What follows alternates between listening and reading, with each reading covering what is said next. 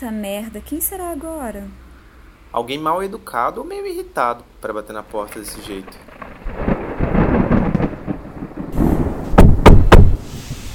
Aff. Vou abrir antes que arrebente a porta. No máximo não vai ter ninguém do lado de fora. Alana, Oi. vai com calma. Você não ouviu o que a fantasma falou, não? Ela falou pra gente tomar cuidado, que ele tava chegando. Eu não gostei do jeito que ela falou ele. Tipo, ela disse pra gente não confiar nele.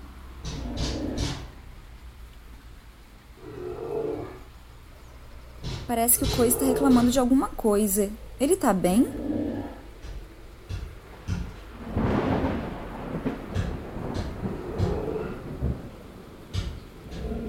Tá. Mas eu abro a porcaria da porta ou não abro? Ué. Olha pelo olho mágico, pelo menos. Não dá pra ver nada. A luz do corredor tá apagada. Então não tem ninguém, né? O sensor de movimento ia pegar. Mas. Tem alguém lá fora.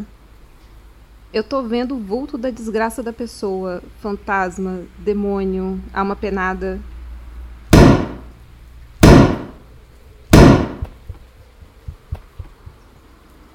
Tá, melhor não abrir então. Seja lá o que for, se ainda não entrou sozinho, de repente desiste de entrar se ninguém abrir. Ó, eu não tenho tanta certeza disso não.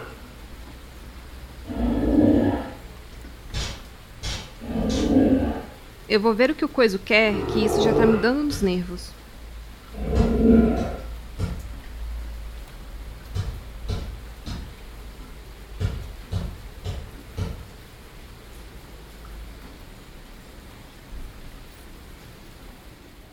Você acha que ele não vai desistir? A fantasma falou pra gente não confiar nele. Mas quem é ele, porra? E ela podia ter sido mais específica, né? Tipo, quem disse pra confiar nela também? Alguém. Abra essa porta. Isso foi a voz do Rodrigo? Alguém. A porta. Coiso, o que foi, criatura? Fica quieto. Você tá sentindo dor, é isso? Calma. Alguém. Eu acho que é sim. Será que é ele? Não sei se a gente devia. Olha de novo no olho mágico. Alguém. Alguém. Alguém abra a porta. Caralho, é o Rodrigo mesmo. Peraí, isso é fumaça debaixo da porta? O quê?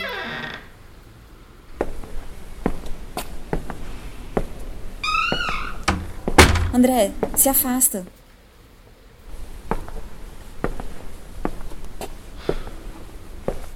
Muito obrigado. Coiso! O que você tá Coisa, fazendo, calma. Rodrigo? Para! Calma. Você não tá reconhecendo o Rodrigo? É por conta dessa fumaça branca? Tá tudo bem. Se acalma.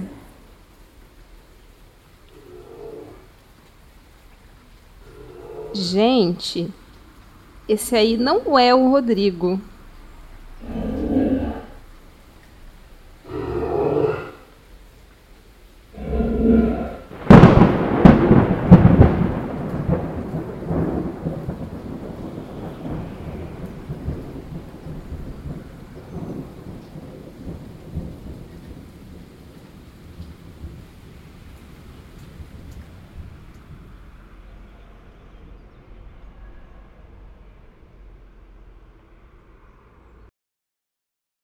E é feito de tinta acrílica, né? É, orgânica. Tudo muito orgânico, muito natureza. E não pode tocar, tá? Don't touch, it's art. Papai, de E tá dando um arco-íris aqui agora. Olha a água! Olha ali! Mamãe! É Deus, mamãe! Tem uma onda! Ô Vitor, cadê nossa prancha? Ó o cavalo branco ali! Ó o cavalo branco aparecendo ali também do lado, olha lá! Nossa, deu uma onda, cara! Podia ter trago minha prancha aqui agora! filmei, eu não filmei. Eu filmei tudo, mamãe! Você filmou? Eu filmei tudo, é Deus! Olha lá o cavalinho branco lá na beirada também! Filho, mas isso, não- isso é Deus mostrando o poder dele, que ele Você existe. viu? Em Casalberto. Mas, tá bom. parte que Deus falou no redemoinho, Deus no redemoinho. Everybody, Deus back to no redemoinho, Deus no redemoinho, Deus no redemoinho, Deus no redemoinho. Freaking out the neighborhood.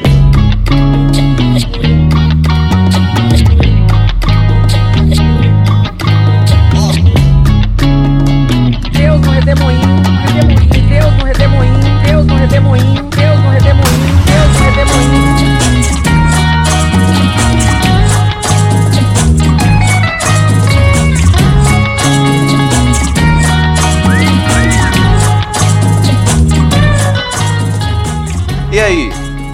perdida?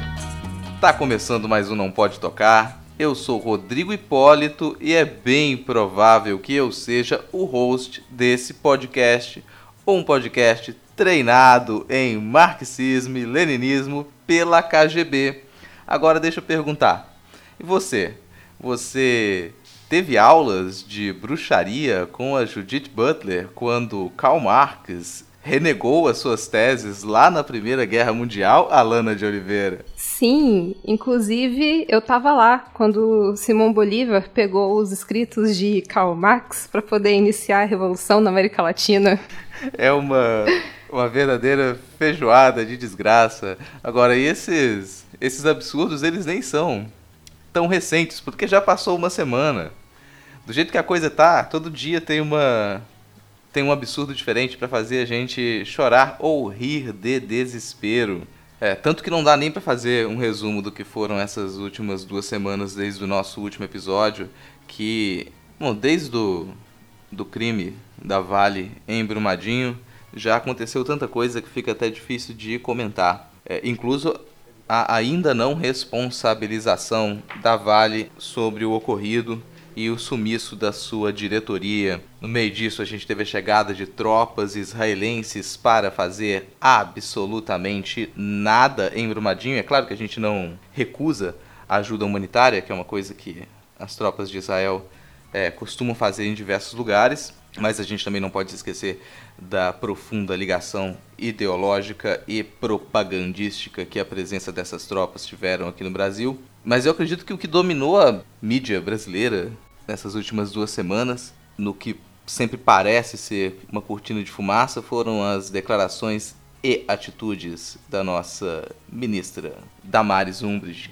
É uma coisa atrás da outra. Num dia ela vem se intrometer na educação domiciliar, que quer trazer isso como um dos focos para, para as propostas, para as políticas de família no novo governo. A gente teve a nomeação da Maria Eduarda Manso Mostaço para a coordenação geral de formação de professores da recém-criada Secretaria de Alfabetização do MEC.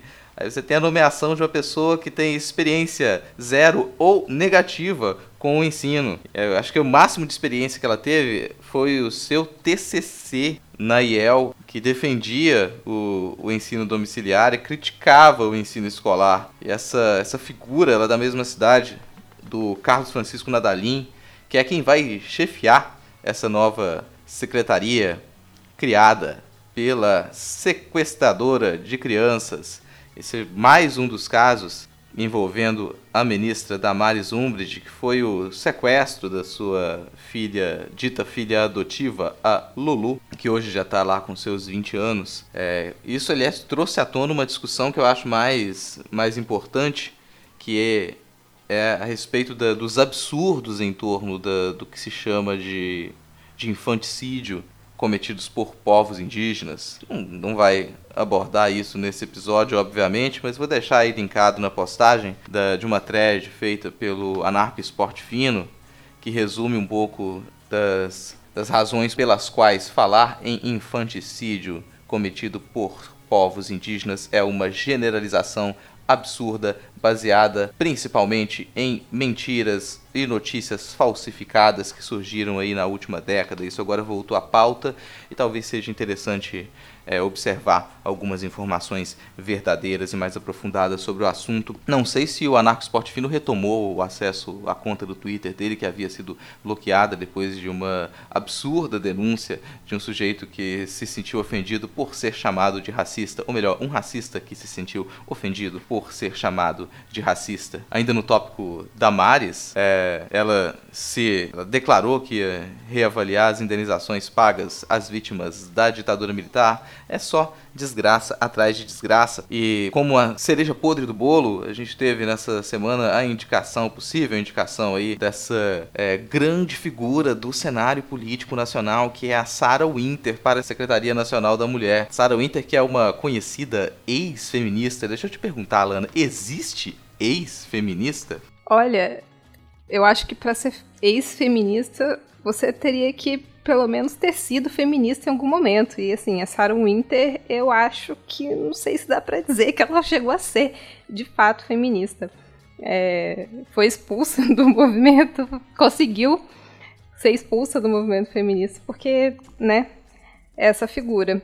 E essa pessoa cuja a grande para essa secretaria é ser mãe por quatro anos. E aí ela gerou uma criança por quatro anos? O que é ser mãe por é, experiência de maternidade por quatro anos? Fica aí essa questão. Mas é, ela também se declara uma grande ativista pró-vida e anti-aborto. Acha sempre curiosa essas designações que, que a nova direita consegue encontrar, que são até muito espertas para propaganda. Você sempre coloca uma designação que não diz realmente aquilo que você professa ou que você defende, mas que praticamente faz com que qualquer pessoa que se ponha contra você se ponha contra uma, um valor universal. Sabe? É uma lei anticrime, é um posicionamento pró-vida, é uma escola sem partido, é um movimento Brasil livre. Então, se você se põe contra isso, você é contra a liberdade, você é, quer colocar partido na escola, você é contra a vida.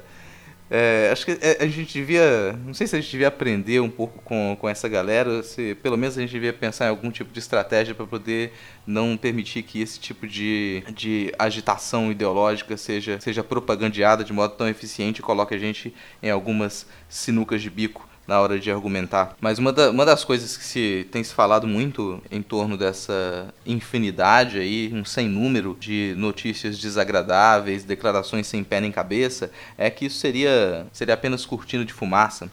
Eu não sei se seria apenas cortina de fumaça, porque ao mesmo tempo em que isso desvia nossa atenção de outros acontecimentos, de outras decisões ou possíveis decisões do governo Bolsonaro, essas, essas declarações desagradáveis elas também surtem efeito, elas também significam um ataque direto aos direitos das mulheres, aos direitos da população LGBTQ+, e aos direitos dos povos indígenas. E para fugir um pouco disso, tá, muitas vezes só se for alguém hoje muito ligado, ligado no hard na política para poder ficar acompanhando a TV Câmara ou a TV Senado.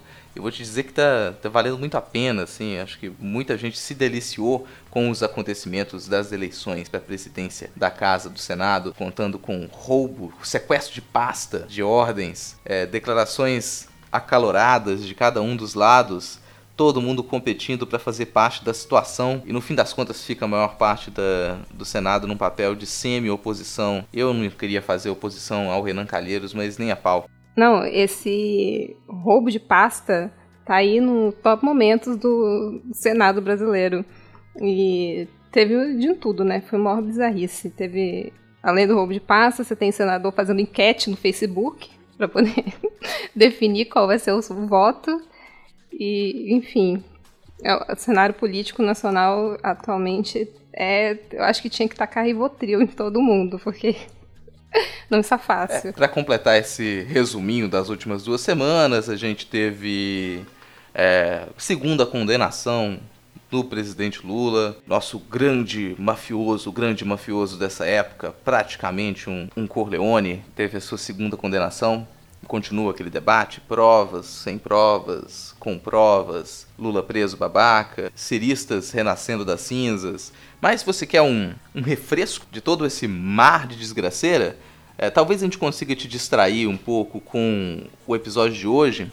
Hoje a gente está com um episódio longo, a gente recebeu muitas visitas. Você já viu aí no título do episódio que, que a gente vai falar um pouco sobre audiovisual, sobre cinema mainstream, indústria cultural, narrativas pop. A gente recebeu uma galera super bacana para conversar com a gente. O episódio tem como, nas primeiras palavras, o, o filme Bird Box, que já até saiu do hype nesse momento. Mas a conversa ela não é somente sobre o filme. Gente, a partir do Bird Box, a gente conseguiu conversar sobre muita coisa interessante. O papo foi longe. Aos fãs do Chewie, infelizmente ele também não está nesse episódio. Mas a gente já tá, tá conversando. Eu espero que no próximo, próximo episódio oficial o tio esteja de volta. Vocês não vão perder nenhum dos seus latidos. Sim, eu acho que a gente já falou demais e o pessoal ainda tem um episódio longo para ouvir. Então vamos liberar isso para ouvir logo. E fiquem até o final. A gente ainda tem um recadinho para dar no final do episódio. Beleza, bora lá.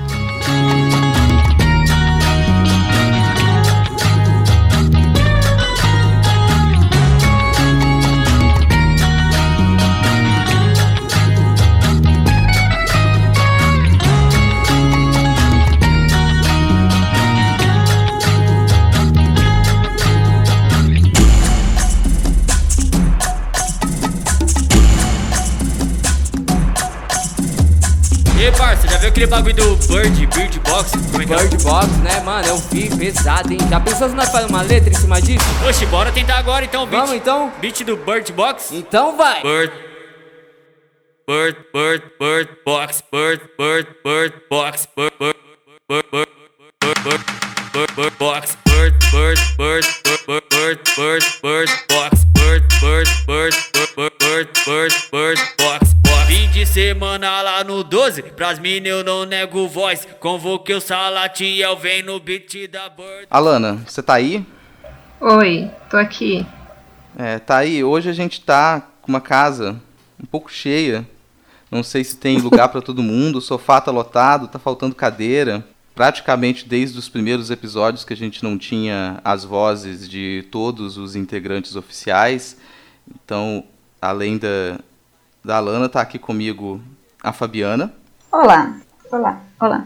É, olá, olá. Bem sintética. E o André, que é praticamente um, um- um espírito, uma ausência dentro do, do Não Pode Tocar. Ele retorna da sua longa jornada de estudos. Você tá aí, André? Oi, pessoas. Eu tô mais pra um robô. Eu falei, se fosse só. Tá faltando um, né? Tá faltando O tio. E o tio tem boas razões para não estar presente hoje. Ele mandou um recado. Ele não tá presente, a gente vai saber no decorrer do episódio, mas é principalmente pela falta de representatividade canina no nosso tema, no filme que a gente vai discutir hoje, que ele desencadeou esse episódio. O tio ficou revoltado por excluírem os papéis de cães do filme e ele preferiu ficar ausente. Mas a gente ainda tem uma, uma quantidade de convidados que talvez acabe com a nossa cerveja. A gente precisa colocar mais, mais copos na mesa. É, uma das, das vontades que a gente tinha praticamente desde o início do, do Não Pode Tocar, ela se concretiza agora com a participação da Glennis Cardoso, lá do Meshap. Olá, Glennis. Olá, gente, tudo bem? Prazer estar aqui no lugar do Chewie. Não acredito que finalmente eu estou aqui e ele está ausente. Olha, se você falar que tá ocupando o lugar dele, ele vai ficar chateado. É, seja, seja muito bem-vinda. Eu falei que era uma, um desejo desde o início, porque a Glennis, ela é, acompanha o Não Pode Tocar desde o início, uma das nossas é, primeiras ouvintes, o que fez com que a gente também se apaixonasse pelo Meshap, que a gente espera que continue em 2019. Eita, será que vai? Eu vou dar uma palhinha então pra vocês, já que teve gravação hoje. Então, essa semana vai sair episódio.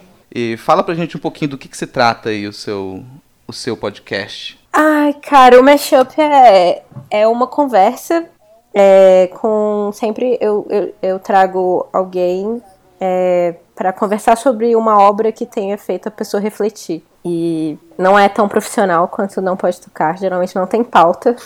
então, tipo assim, é, a gente começa a falar sobre um livro, um filme, uma série, ou um balé que aconteceu uma vez, e deixa a conversa ir pra onde ela for, assim.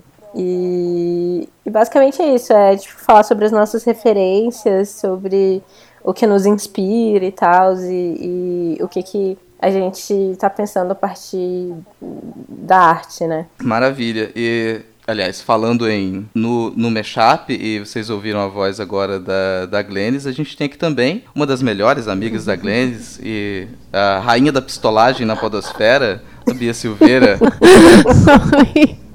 Adoro, adoro esse título, rainha. Vamos apresentar assim, tipo Calício, né?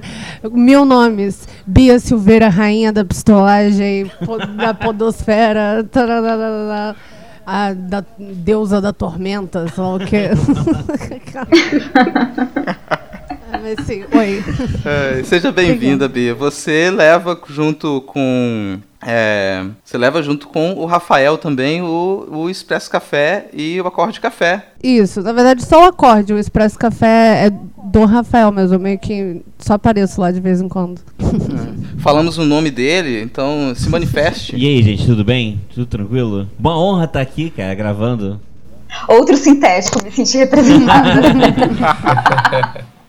É, não, a presença do, do Rafael também é, me faz lembrar que a gente está pagando uma dívida quase aí. Na primeira participação externa aqui do, da galera do Não Pode Tocar foi no, no Expresso Café, é, que tem um, um dos feeds mais interessantes aí da Podosfera. Eu falei agora do, do Acorde Café com, da Bia. Tem o próprio Expresso Café e o talvez aí o meu, meu programa preferido de 2018, que é o Café Seletor Yay. também, né? Então é um Aê! feed super rico. a gente ganhou. O Podosfera É, foi de ouro. mal. A podosfera de hoje. Desculpa qualquer coisa, Rafael. O único colocar. que você não fala nada nele. Desculpa qualquer coisa. Será relacionado?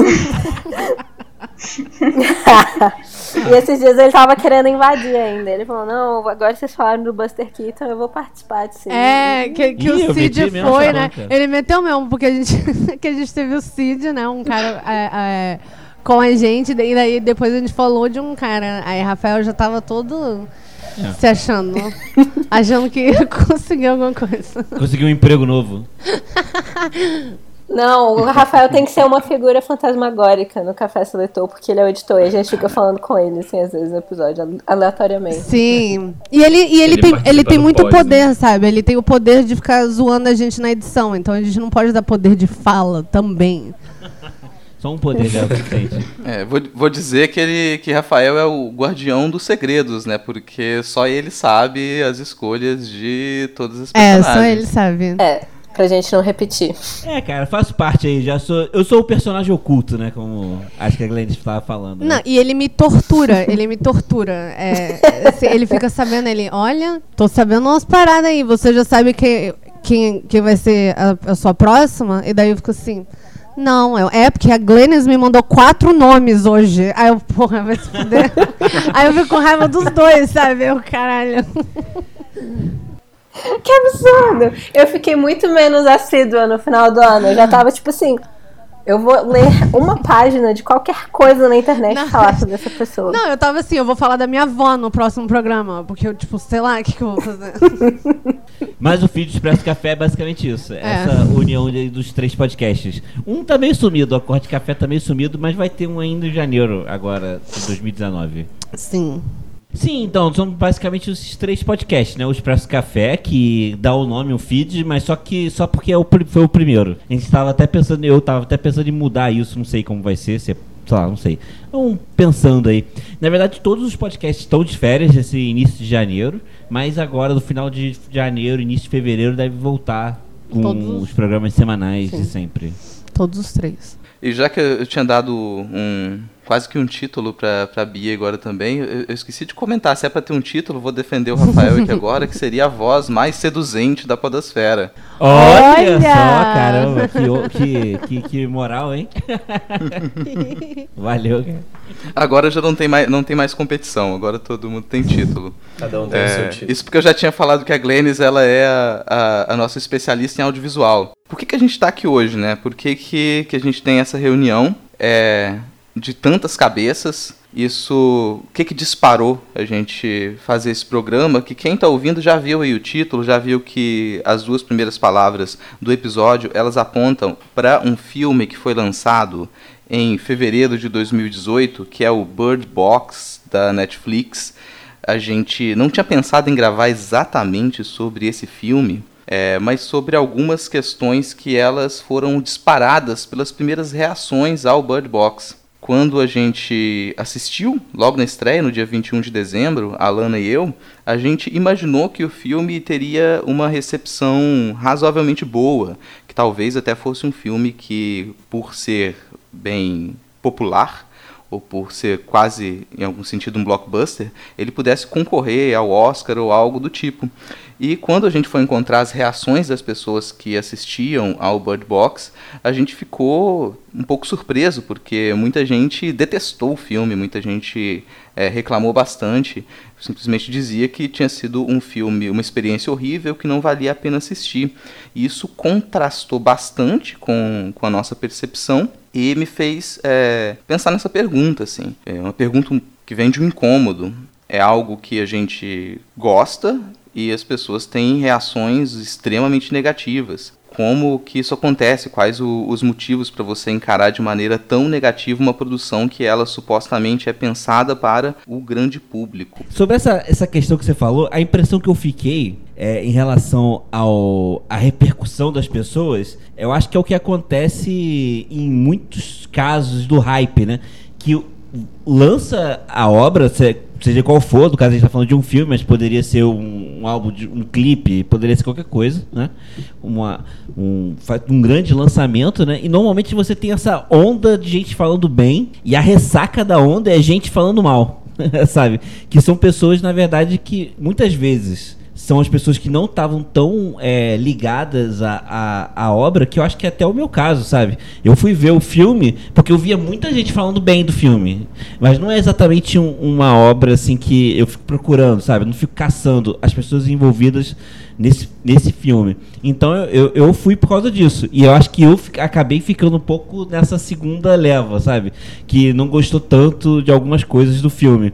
Mas eu acho que acontece assim. Primeiro falam muito bem, muita gente falando bem, e depois aparece muita gente falando mal. Se você for ver, essa Black Mirror, que saiu agora também no final do ano, foi a mesma coisa. No primeiro dia apareceu algumas pessoas falando muito bem, aí no segundo dia já aparece um monte de gente falando mal. E, e- e se for buscar pra memória, vai ter vários casos assim. Não sei se, se vocês concordam comigo em relação a isso. É, bom, eu particularmente concordo, assim, acho que, que isso faz sentido, principalmente quando é, a primeira leva de quem assiste é quem talvez estivesse interessado por motivos específicos, ou por já ter alguma expectativa, ou por conhecer detalhes da obra. E a segunda leva normalmente é de um público que ele é, não estava de imediato ligado àquela produção. Né? A minha curiosidade é muito com relação à proposta de uma indústria cultural que ela supostamente conhece os gostos do, de um público mais extenso, mas ela, em muitos casos, produz alguns tipos de material que eles, é, eles são considerados é, comercialmente fracassados, digamos assim, e isso se torna um pouco diferente quando a produtora é a própria Netflix, que ela escapa talvez desse modelo de mercado que a gente estava habituado das salas de cinema e dos filmes que eles precisam ter um retorno comercial muito extenso para que ele se mantenha ou para que tenha uma continuação ou algo do tipo, né? Mas é, não sei se, se a, a Fabiana, o André ou a Alana tiveram uma, uma percepção um pouco diferente também. É, no meu caso, eu me assustei completamente quando você disse que ah, tinha essa repercussão negativa. Falei, como assim negativa?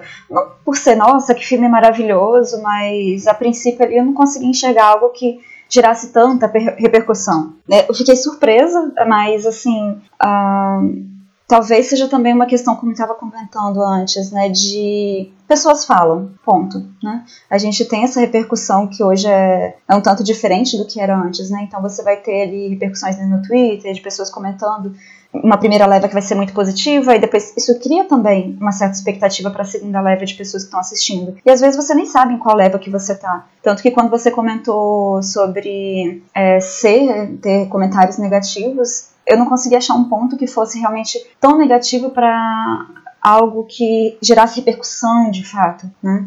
a gente está acostumado, não que a gente devesse estar acostumado com alguns clichês que aparecem, sei lá, eu assisto muita novela coreana, então clichês, eu já estou acostumada, meio vacinada, então isso acaba não sendo tão negativo. E não sei, não, não sei se eu me enquadrei tanto nesse ponto da, dessa leva que, que achou tão crítica assim. O que eu tava pensando foi sobre o que o Rafael disse do, do hype, né? E o que eu acho é que toda essa divulgação, porque o filme teve um, uma, um grande trabalho de marketing aqui em Vitória, pelo menos tinha muitas placas do filme em tudo quanto é canto outdoor. você olhar. É, outdoor placas. para tudo quanto é lado. E eu acho que isso trouxe um público que às vezes não era o público que eles queriam atingir diretamente no filme, né? Porque o público, acho que o que o Rodrigo disse, né? O pessoal que já conhecia da obra, viu o livro, tinha mais interesse, estava ali e talvez atendeu mais a expectativa ou talvez não, né? O hype faz isso. Mas isso trouxe todo um. Acho que traz todo um novo público, né? Assistir um, um filme de ficção científica que muitas vezes a galera não está preparada para entender alguma coisa ali. O pessoal quer a, as coisas de mão beijada e tal. Então acho que isso também fez grande diferença Uhum. no, no público que, que, o, o, que consumiu, né? No final. E também talvez seja uma ilusão nossa de acreditar que Netflix e outras plataformas elas sejam para um público massa, realmente. Porque a gente vai ter vários nichos. Se a gente pega o perfil de cada um no Netflix, é completamente diferente, né? Então, são vários públicos que estão ali, mas não quer dizer que Sim, seja mas eles uma grande têm massa, né? esses algoritmos, né? E eles procuram as coisas que É. é, agradam o maior número de pessoas possível, né? Então, tipo, você tem uma criação tipo Stranger Things, que é que entra naquela filmes de crianças, é, nostalgia dos anos 80, ficção científica, rom- romance, várias, várias coisinhas que estão naquela as caixinhas assim, de coisas que muita gente curte, né? Então eles vão, eles estão fazendo um. Aí eles procuram projetos que se encaixem nisso de alguma forma, ou escrevem a partir disso, eu tenho a impressão, pelo menos. Eu acho que eu comentei isso em algum mashup da vida, daquele filme Príncipe de Natal, que é o que é, o, é um filme de, de Natal, comédia romântica que saiu no final de, de 2017, que eu fiquei, gente, esse filme foi escrito por um robô. e tipo, analisou vários filmes de, de Natal e, rom- e comédia romântica e, e- e saiu isso, tipo, a coisa mais genérica possível. Mas eu, é, eu não sei se eu tenho a impressão que foi isso que aconteceu com esse filme especificamente, porque é, é baseado num livro, né? Tenho mais a impressão que, tipo, eles foram atrás de, de um filme que de alguma forma fosse conversar com, com um público grande, assim. Uhum.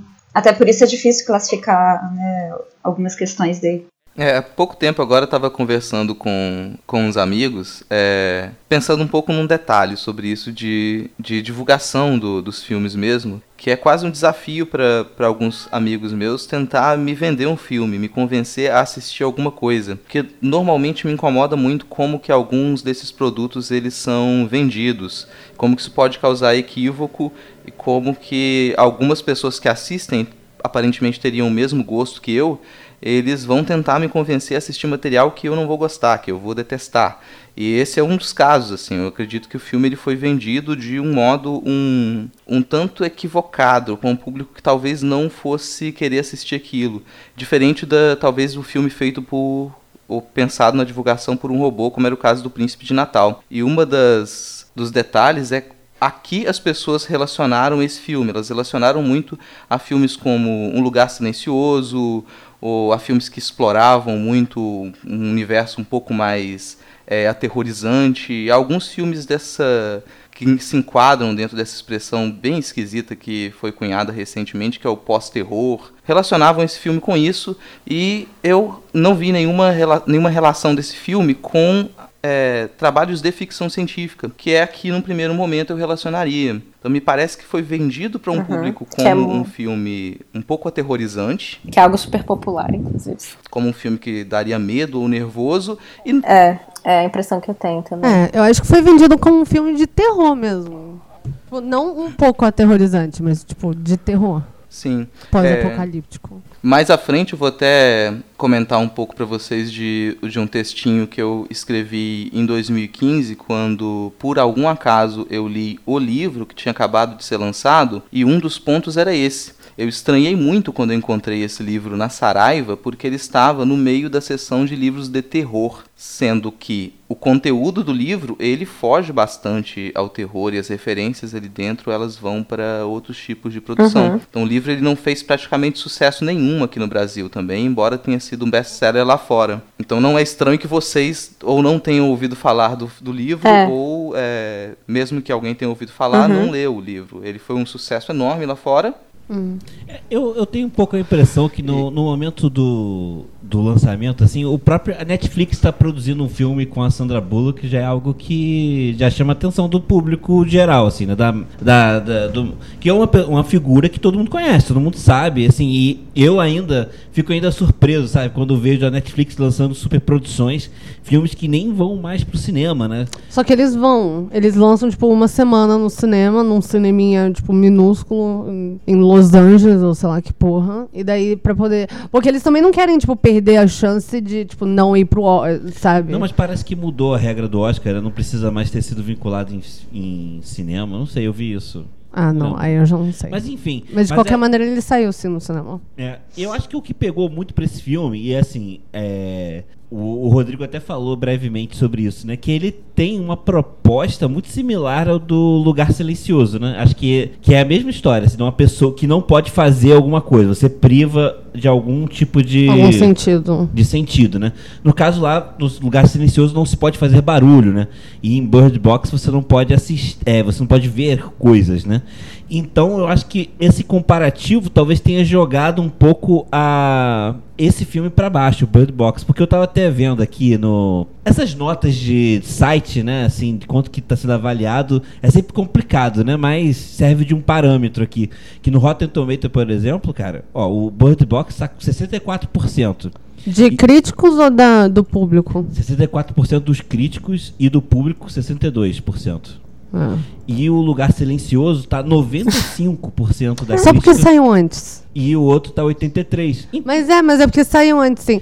Mas E- é isso, mas e, é e a isso parada também é que Bird Box, ele foi, pra mim, no caso, né? Porque eu peguei bem depois do hype, a galera tava assistindo, e eu fui assistir, assim, ah, é uma mistura de um lugar silencioso com aquele do M. Night Não. Shyamalan e a Zoe Deschanel, você tá ligado nesse filme?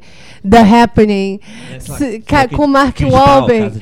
Não, era, não, esse filme é, mó, é M. Night, dirigido pelo M. Night, é, M. Night Shyamalan, é com a Zoe Deschanel e o Mark Wahlberg, que o Mark Wahlberg é um professor LOL.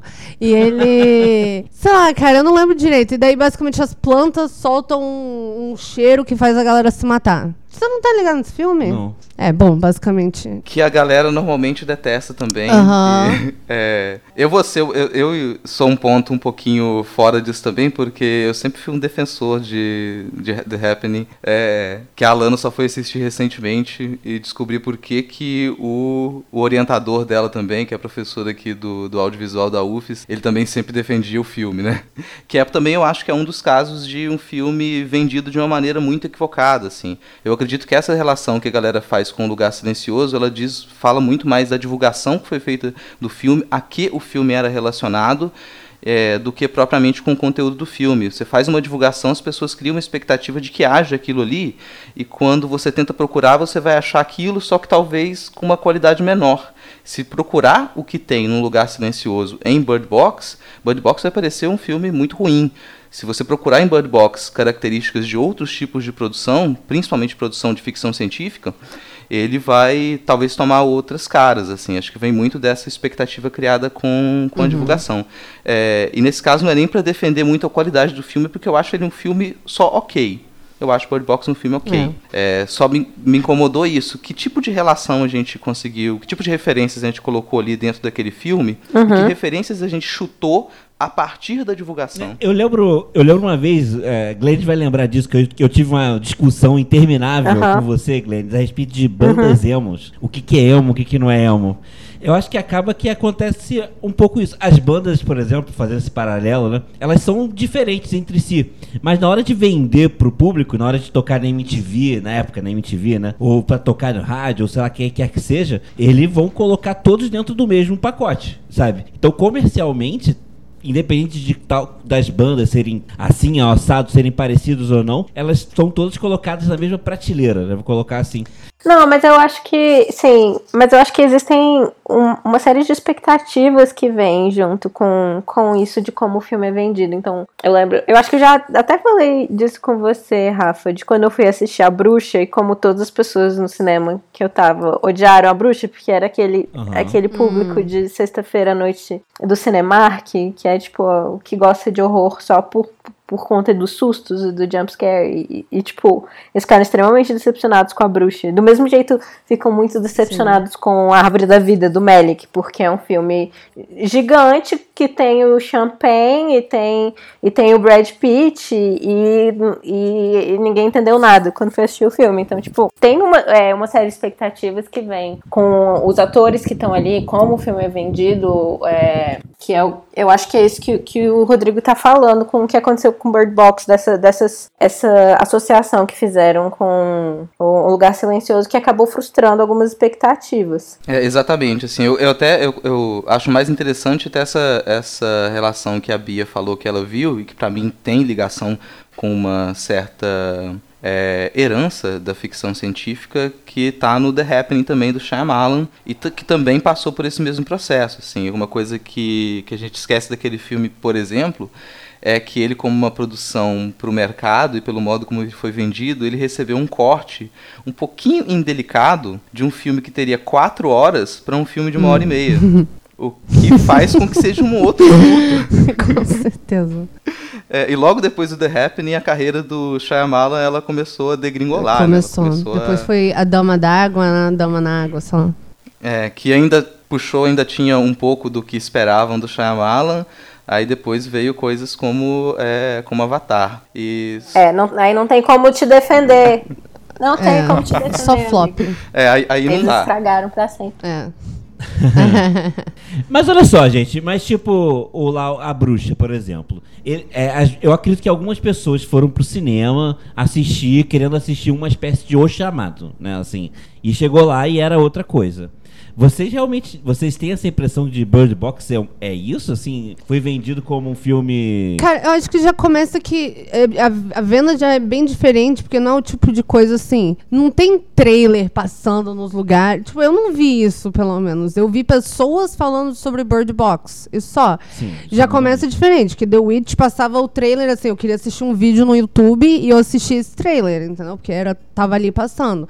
Então isso já já cria um tom assim mais vívido, eu acho que pra pra quem vai assistir, né? Bird Box fica um pouco mais eu estava ouvindo o burburinho É, de pessoas que ava- assistiram e não assim vendo sendo exposta pela Netflix Mas até os memes que, for, que saíram a partir de- do filme foram. relacionavam ele com, com outros filmes de horror. Relacionava, relacionava com Lugar Silencioso. Aquele. Ah, não pode ouvir, não pode falar, não pode ver, não pode falar. Aí um quarto que era tipo, sei lá, colocava o Imagine Dragons, não pode ouvir.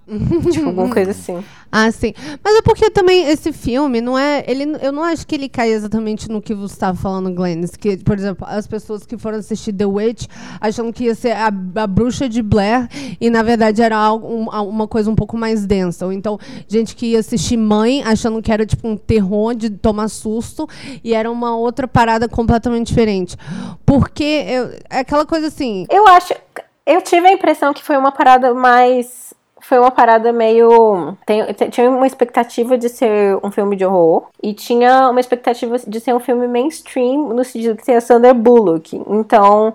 As pessoas ficaram incomodadas de, de não entender no final o que, que eram as criaturas, de não ter respostas. Porque geralmente filmes de Hollywood, filmes mainstream, dão todas as po- respostas e mastigam todas as coisas. Esse filme não deu isso. Eu acho que isso foi um, um tipo de, de, fru- é, de expectativa frustrada.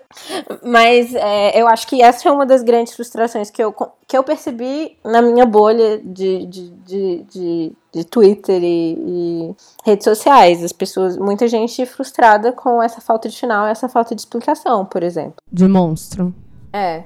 Então, mas essa, essa parada que você falou da falta do monstro dele aparecer, pra mim é o único ponto que não encaixa nele ser um horror mainstream. Tipo assim, é a única coisa que não faz dele um horror.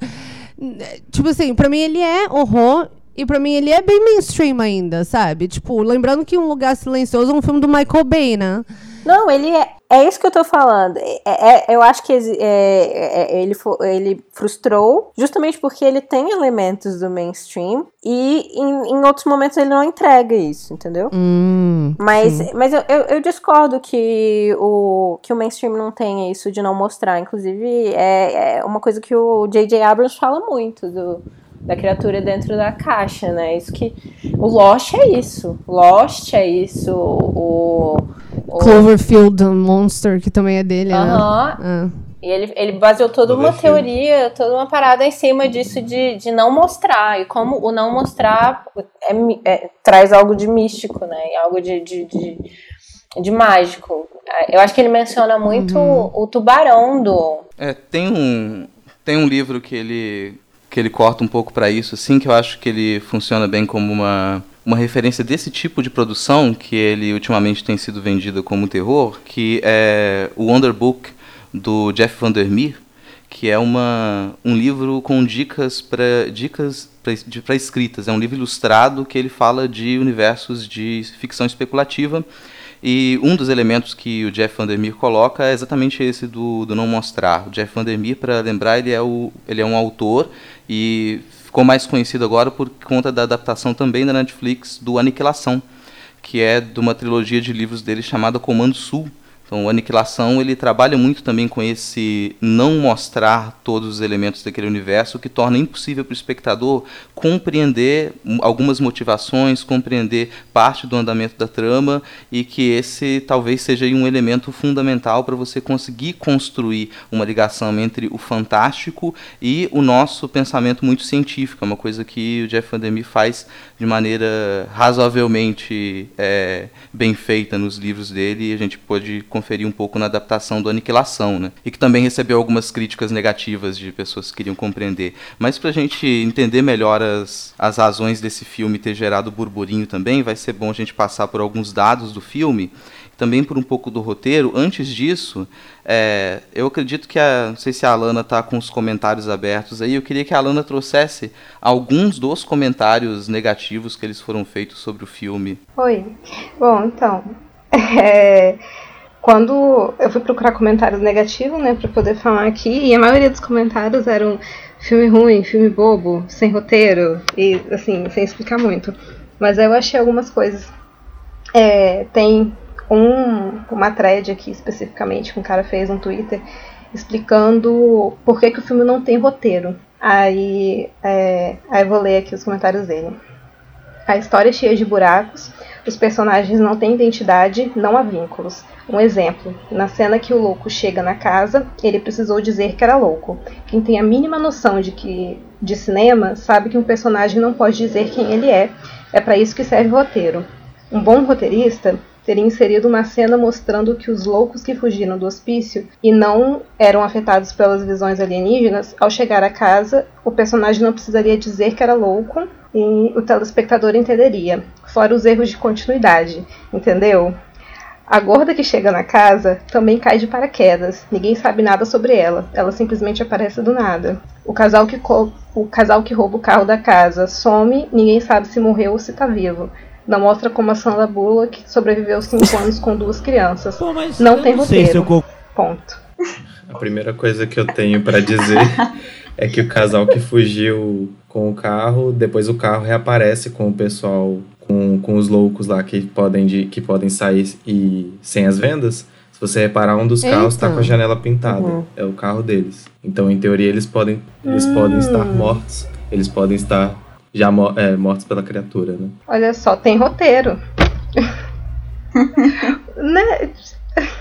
Não, mas o cara queria ter assistido uma série, né?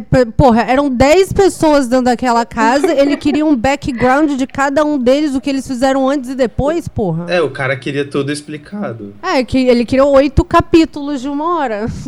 tipo assim.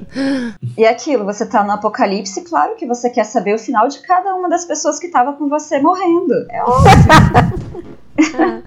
Lógico, ela, era pra ela pegar, ela, era pra ela andar seguindo eles pra descobrir o que, que eles iam fazer, aquele casal lá, que é um, aquele rapper branco. Qual que O Machine Gun Kelly. ele é? Ele é, sim. Sim. Tinha que ser um filme de Stalker, tá certo, tá completamente errado esse filme. Sabe qual pra mim é o ponto negativo, cara? Eu achei principalmente o final. Antes, é, bom, é, obviamente é com spoilers liberados, né? Mas o, o final eu achei, pô, bem. Sei lá, eu achei um pouco moralista, sabe? É. Você faz um elo com. com primeiro começa com, com. No início já, né? Quando ela tá. Antes de acontecer a, a desgraça toda, em que a médica lá meio que fica. Dando uma lição de moral dá uma nela. liçãozinha de moral nela, né? Dá um panfleto de adoção. tipo É, assim, e você não deveria final- ser mãe. É. É. E aí no final, assim, aí ela fala, ah, qual é o nome deles? E aí no final, assim, ele vai e fala, ah, qual é o nome deles? Aí, garoto e garota. Aí ela para. Não. Não, meu nome, seu nome é Amélie, sei lá. Não, Olímpia, sei lá. Olivia, Olivia. Olímpia. Sei É, lá, o seu foda-se. Não importa. Sabe, tipo assim, ela realmente, então, ela queria provar alguma coisa pra aquela médica que ela só tinha visto uma vez. Mas você, você, você não achou que viu... É, eu vou. Eu acho os spoilers, obviamente, estão liberados. Assim, eu acredito até que você vai gostar muito do final do livro, Rafael. Do livro. Que ele é, É, um pouco menos moralista. É, até pra gente chegar a esses, esses pontos aqui, eu vou. é, a gente já tá comentando o final, mas eu vou passar alguns dados do filme e comentar algumas das cenas, falar algumas das cenas na sequência, é, pra gente contrapor também a esse comentário que a Alana leu sobre o filme não ter roteiro. E Uhum. no meio disso, talvez a gente perceba qual é a expectativa que a gente tem de um roteiro bom. O que, que pode ser considerado um roteiro perfeito ou um roteiro fechadinho, se isso é interessante ou não é interessante. Enfim, esse filme, ele, enfim, ele estreou em 21 de dezembro de 2018. Ele foi dirigido pela Suzanne Bier. Eu não conheço nada que ela fez antes desse filme. Mas o roteirista, o Eric Heiserer, ele é o roteirista da Chegada, Eu amo. Eu amo a chegada. Muito bom esse filme. Sempre choro. Eu adoro esse filme. que é um filme bem avaliado por público e crítica. Eu- pra caralho. É, ele é o. é, também gostei bastante. Gostaria de, de, de puxar o, um pouco dessa, dessa carreira do roteirista para esses filmes. Ele é o roteirista da Chegada, que é um filme de ficção científica baseado num conto de ficção científica. Ele é o roteirista do remake de The Thing. Peraí, é o. The Thing, é, é o do Enigma de Outro Mundo ou não? É outra coisa? O The Thing é, é um filme que ele. O original é de 82, do John Carpenter, e com o Kurt Russell. Eles estão numa, numa estação de pesquisa, acho que no, no Ártico, e eles Isso, é- desenterram uma isso. criatura. É, Esse é o Enigma de Uhum. Outro Mundo. é, foi traduzido assim pra cá. Ele. Eu achava que ele tinha sido traduzido só com uma coisa. Mas é um filme também de ficção científica, e também baseado em uma, um livro de ficção científica. Ele. Aí esse ponto, o auge da carreira desse roteirista é o Premonição 5. Acho que não tem nenhuma discussão a respeito disso, né? Essa, Uh, essa grande adoro. obra da sétima Melhor arte. premonição. É o 3. Você chegou no 5, É. eu não cheguei no 5. É, é o melhor deles. Eu assisti todos, com certeza. Eu vi só o primeiro. Cara, eu acho que eu, eu assisti o 5, mas eu não consigo me lembrar do quarto, então existe uma grande possibilidade de eu ter pulado o quarto filme. Porque o quarto é o pior. É o da NASCAR lá, é o do, do, do acidente de carro. Ah, esse filme é ruim.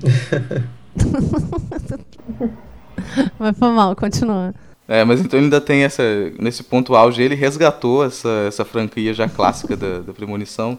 É, bom, o primeiro Premonição, eu acho que ele realmente já entraria para um clássico, assim, que Ele ele, é. ele marcou a época. E, aí no meio disso, ele tem um bem conhecido também aí de terror, que é o Lights Out, que vem de um.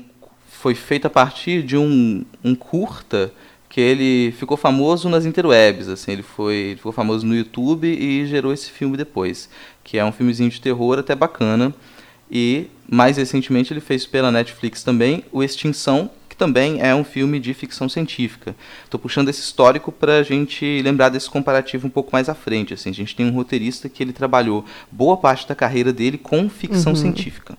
Então, aí dentro das as figuras que estão nesse elenco, a gente tem, é claro, a grande estrela, que é a Sandra Bullock, que agora na tradição que a gente tem hoje na, no, em Hollywood e agora na Netflix também, os atores e atrizes mais conhecidos, eles se tornam produtores dos filmes também, então ela também produz Sandra filme. Bullock ou a moça que parece a Glória Hum, Pires. Tocou num Eita. ponto importantíssimo. De acordo com os jovens.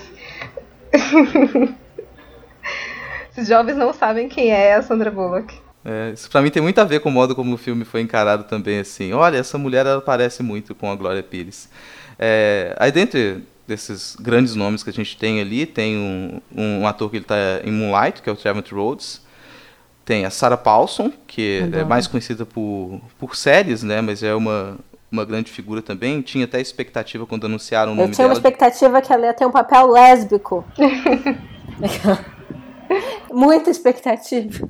É, não, até pelo nome dela e pelo, pelo o fandom que ela tem hoje, se esperava que pelo Uhum. menos ela, ela tivesse uma relevância maior na trama. E vocês vão ver eh, um pouco mais à frente que essa expectativa ela tinha muita relação com o com a leitura, com o Uhum. livro, com o papel da personagem dela dentro do, do livro. E a gente tem John Malkovich, né, que está praticamente em todos os pontos da, do cinema mainstream, praticamente tudo ele faz. Quando a gente menos espera, aparece a cara do John Malkovich pra gente. É, Jack Weaver, que apesar de não tão conhecida, que também ela já é um nome da TV americana, assim, já da- das antigas. A Rosa Salazar, que é talvez o nome mais recente, mas está bombando desde Maze Runner. E alguns nomes que eu, pelo menos, não, não conhecia tanto, né? A gente tem o, o rapper branco lá. Machine Gun Kelly. Machine Gun Kelly. É, eu não conhecia essa figura. E achei engraçado no IMDB dele que é, a maioria dos créditos diz que ele tá fazendo ele mesmo. É, Eu só conheço ele porque ele vai na WWE, ele ia na WWE direto. é, é Daniel McDonald e Lee Ray Horry, que vocês vão lembrar dele de Corra. ah, sim, sim, sim. Vocês vão lembrar O que ele é... lá da, que é, trabalha no mercado. Sim, ele é o ele é o segurança lá, né, do mercado. É, que normalmente numa atuação muito elogiada, meio com um alívio cômico também ali, né? O esse o Tom Hollander, que eu nem lembrava dele, mas ele estava em Piratas do Caribe. Então ele, ele é aquele capitão que ele explode com o navio. Vocês vão lembrar daquelas cenas que de Piratas do Caribe 2 ou 3, que o capitão explode com o navio. É, eu não tenho ideia de quem que você tá falando. Eu vou pesquisar a cara dele rapidinho. Pra eu saber. Ah, sim. Ele não, é o Mr. Collins do, do Orgulho e Preconceito, do Joe Wright. Quem? Quem? O Mr. Collins, o Sr. Collins. Ah, verdade, ele fez, fez Orgulho e Preconceito também. Você viu Orgulho e Preconceito, Rodrigo? Deveria. Deveria assistir toda semana. Não, mas eu fiquei muitas horas em IMDB na minha vida. Ah, tá. Lembrou dele? Ah, sim, sim, agora eu lembrei. Lembrei. Caraca, ele tem 1,65m. Essa galera, né? Atores são muito baixinhos. Toda vez que eu olho isso, tipo, no MDB rápido, assim, eu fico assim, muito surpresa.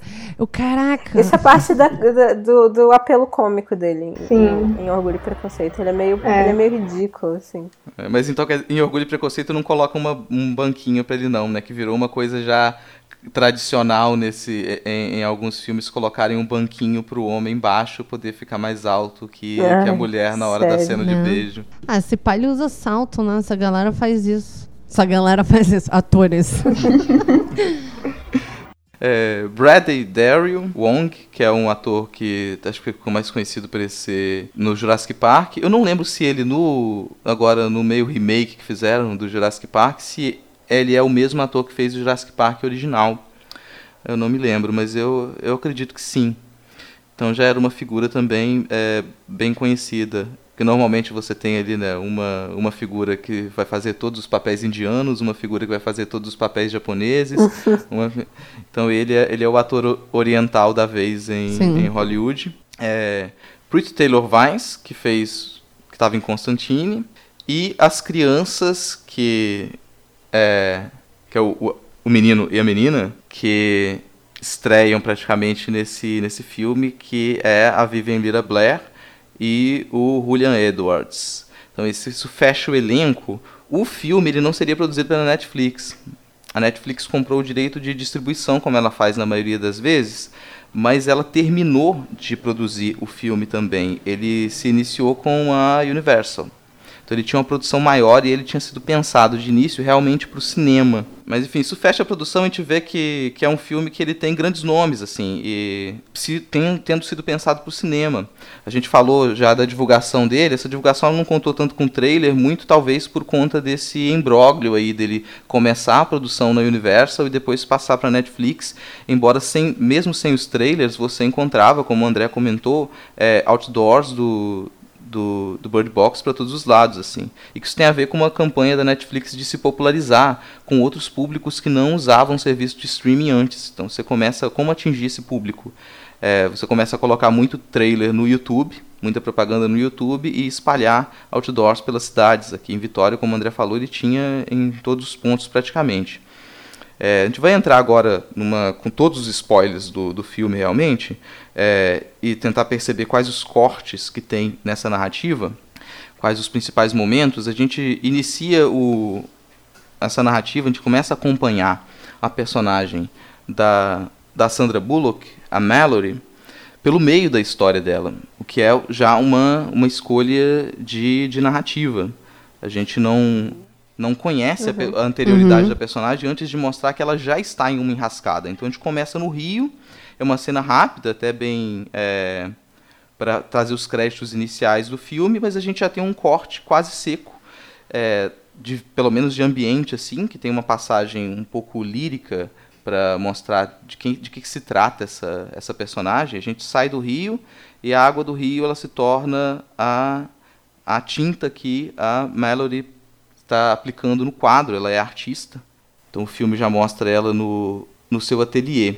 Depois a gente vê ela nessa enrascada, né? Então a gente tem já os dois momentos estabelecidos para a narrativa. A Sandra Bullock numa enrascada com duas crianças, e ela tem que passar instruções muito firmes para essas crianças, ela é bem dura com elas, e ela já vai dizer com todas as palavras que se elas não se comportarem, não ficarem em silêncio, elas não mantiverem a venda nos olhos, elas vão morrer, e todos eles vão morrer. Ela, elas colocam as vendas nos olhos, saem de casa, se agarram em uma corda, uma, uma linha de pescar, e elas é, chegam até um barco que está escondido na margem do rio. Os três entram no barco. Tá? A gente conhece agora essa mala no seu ateliê de artista e a gente vai entender muito rapidamente do que, que se trata essa personagem. Ela é uma artista com pouquíssimo ou nenhum instinto materno. A gente acabou de ver ela com duas crianças e no primeiro diálogo que ela tem com a irmã Jéssica, a Sarah Paulson, no ateliê a gente percebe que a, a Marjorie está grávida, mas que ela não, não tem muito interesse na, no nascimento da criança. Ela tenta desmarcar o atendimento médico dela para ir num passeio com a irmã. A irmã insiste e elas vão fazer um primeiro atendimento pré-natal da criança. E é nesse momento em que elas vão para o atendimento do pré-natal, no, num hospital, que o filme ele já descamba para o caos pós-apocalíptico. Quando elas estão de saída do, do hospital, uma, uma mulher ela já, já é vista batendo a cabeça no vidro.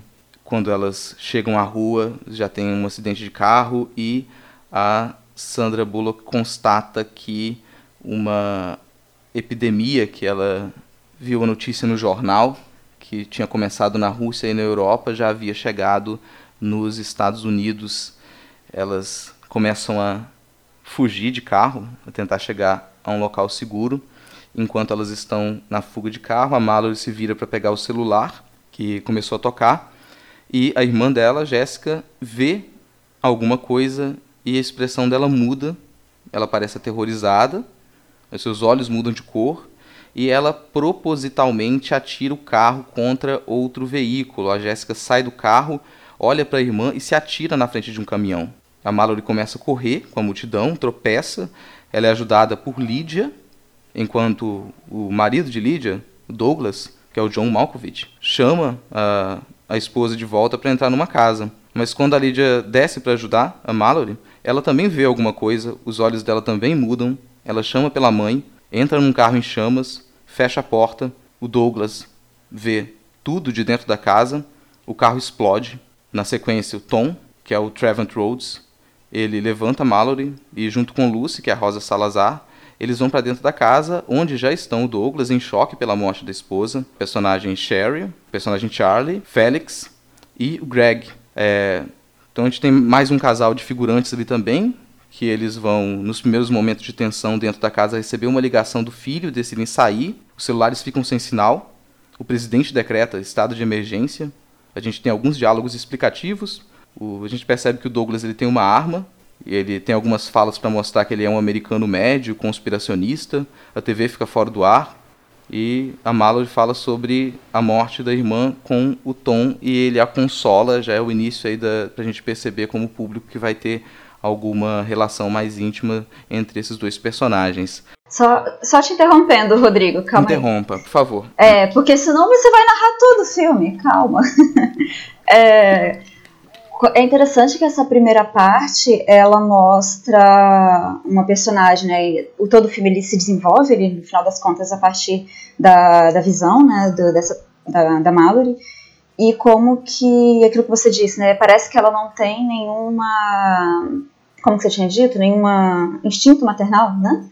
É, e isso talvez seja um dos grandes motes assim do filme, né? De você ver que, por mais que aquele comentário negativo tenha falado de visões alienígenas, não sei se vocês perceberam no comentário, mas até né, alienígenas, ok. Sim, sim. Mas, essa, é, no final das contas, uh, o que traz ali como um, um, ponto de imersão né, do sujeito para ele se prender na, na, narrativa, pelo menos foi o que mais me despertou a atenção, foi desse desenvolvimento da própria personagem. E aí talvez aquele final que seja moralista. Que ele começa não no sentido necessariamente moralista, mas dizer existem pessoas que são assim, né? De, que não estão muito afim de ter filhos e cada vez mais é uma, uma boa parcela da população, como eu, né? Então a gente acaba se envolvendo mais no filme e, de certo modo, isso une os personagens. Acaba que a, essa narrativa ela fala muito mais sobre é, capa, é, modos de se relacionar, de como pessoas interagem entre si, do que necessariamente algo que vai ser um filme pós-apocalíptico realmente. Né? Não vai ter zumbis, não vai ter alienígenas, não vai ter nada disso. Né? Talvez essa seja aquela decepção que a gente estava falando no começo, que muitas pessoas esperaram. E não se deram, talvez, essa abertura para pensar o filme de um outro modo. Né? Enfim, só estava interrompendo o Rodrigo. Alguém me ajuda. Pô, é, eu estava pensando justamente nisso de, sobre sobre a questão da maternidade, né? Como, como isso ia ser interpretado. Eu fiquei pensando se o filme tava tentando ser, tipo, pro-life, assim, tipo, ah, ela encontra o sentido da maternidade Caraca. no final das contas.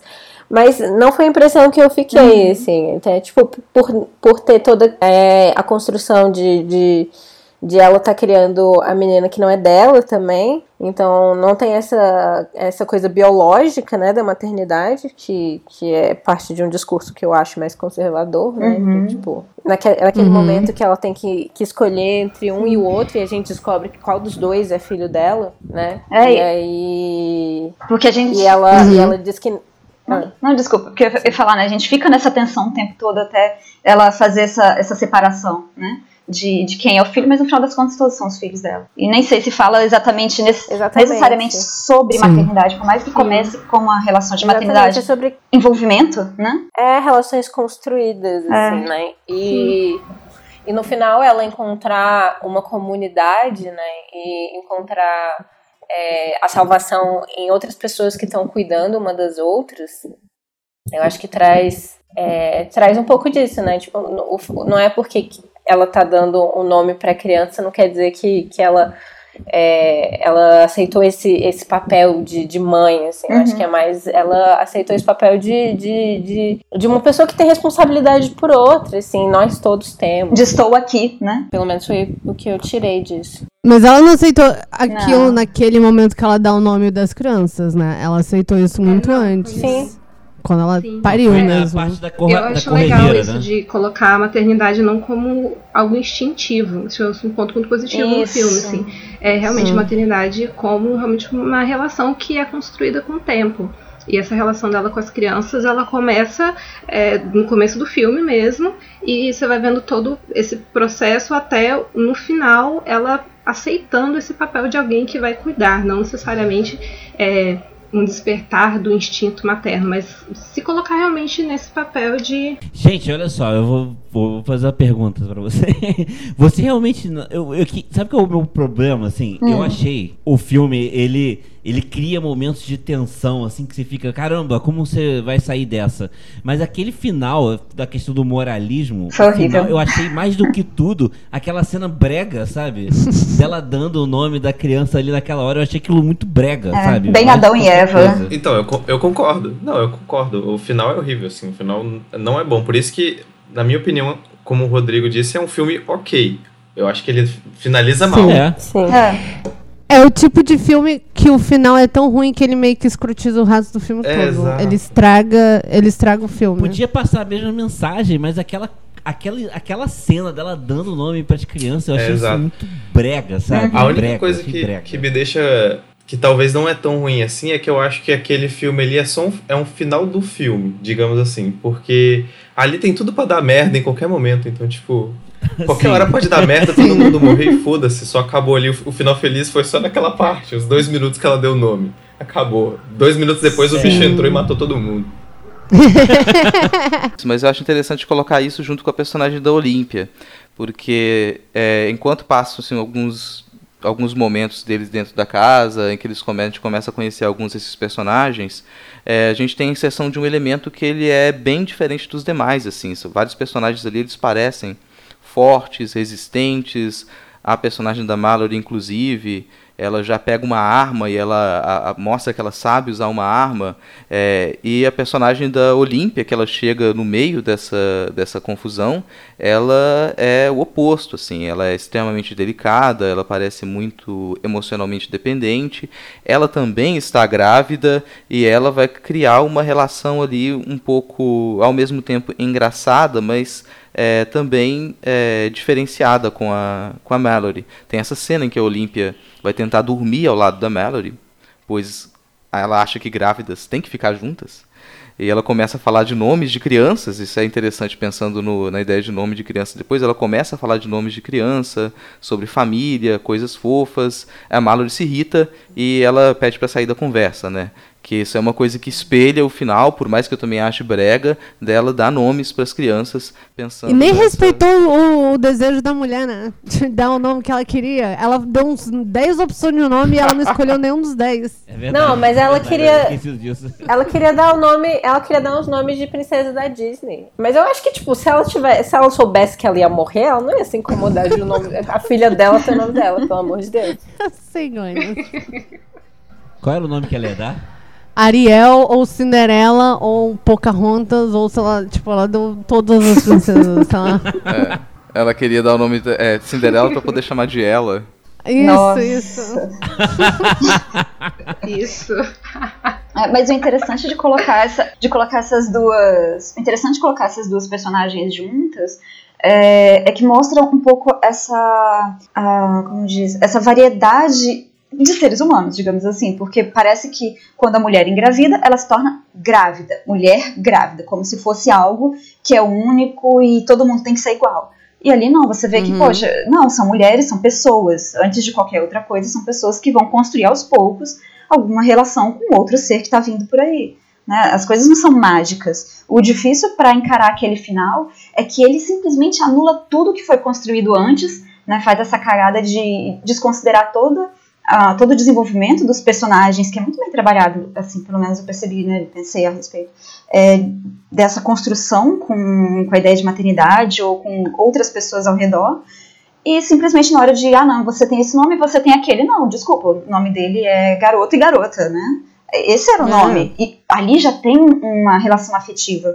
Quando ela fala garoto e garota, isso é a relação afetiva. Não tem por que dar um outro nome. E mesmo que não seja uma, uma princesa da Disney, etc., é Olímpia, ainda é um nome que, que vem, né, de mitologia e tal. ainda tem uma certa romantização. Isso acho que aí vem, né, solta os passarinhos e olha aquele monte de natureza. Eu não sei nem como que eles mantêm exatamente aquele verde todo lindo, ok? Isso dá uma anula praticamente todo o filme, o, o ritmo do filme anterior, né? Sei lá, transforma em uma outra coisa. Achei isso meio esquisito, assim. Que eu não sei Uhum. se se eu captei exatamente como vocês captaram o filme, porque eu não gosto de drama, assim, eu não consigo me envolver, não quero me envolver com um filme que vai me fazer chorar, porque eu choro muito Sim, fácil. eu sou assim também. É, então se eu já sei que é drama, eu fujo. Aí, eu, o meu único envolvimento de propaganda do filme foi por conta do outdoor, e a propaganda que estava sendo feita aqui pela imagem parecia que ia ser um filme de suspense. Então Ah, fiquei não. só nessa e tá bom. Tudo bem, não tem problema. É, eu não, não vi nada a respeito antes. E eu eu não fui lá com muita expectativa em cima do filme, mas na, na medida em que ele foi se desenvolvendo e pra mim foi dando indicativos que seria algo mais chegado a um drama, eu consegui me envolver dentro dele sem entrar em pânico de ai meu Deus, vai começar um drama, né? Porque ele foi tão bem desenvolvido nesse sentido de fazer criar relações interpessoais e, e aquele, é, enfim, essa esse ser que aparecia das visões ser só um mote ali, uma porta para falar de outras coisas, que eu não achei isso problema. Só que o drama virou um problema quando chegou no final, porque aí virou dramalhão. Ficou muito esquisito. Né? Virou aquele clichê de drama de não, eu tenho que dar nomes, eu tenho que ser a mãe perfeita. Porra, até- o momento você estava sendo a mãe perfeita, você estava sendo ser humano. né? Aí chegou naquele momento final, ela não. Agora eu sou uma princesa disfarçada. Sim. Porra, Mas não. eu acho que isso volta para aquela questão que a gente estava falando lá no início de, do filme ter uma algo do mainstream, Uhum. né, na, na linguagem e ao mesmo tempo se afastar um pouco. E, e ele não, não- eu acho que às vezes fica essa dúvida se ele tá tentando ser, é, tá tentando inovar de alguma forma, trazer algo, algo mais é, mais filosófico, talvez, e cair de novo no drama hollywoodiano e tal. E aí, eu não sei se isso é um efeito. é, tem a ver também com isso do- de, de ser a Netflix, né? E a Netflix ter é, essa característica do. de querer pegar outros públicos, né? Parece que tem públicos muito distintos dentro do mesmo filme. Chega um momento que, ah, ok, tá agradando o público, agora não, dá uma pausa porque eu preciso captar outro público. E fa- faz uma miscelânea ali. É. Sim. É, e às vezes dá certo Uhum. e às vezes não, assim.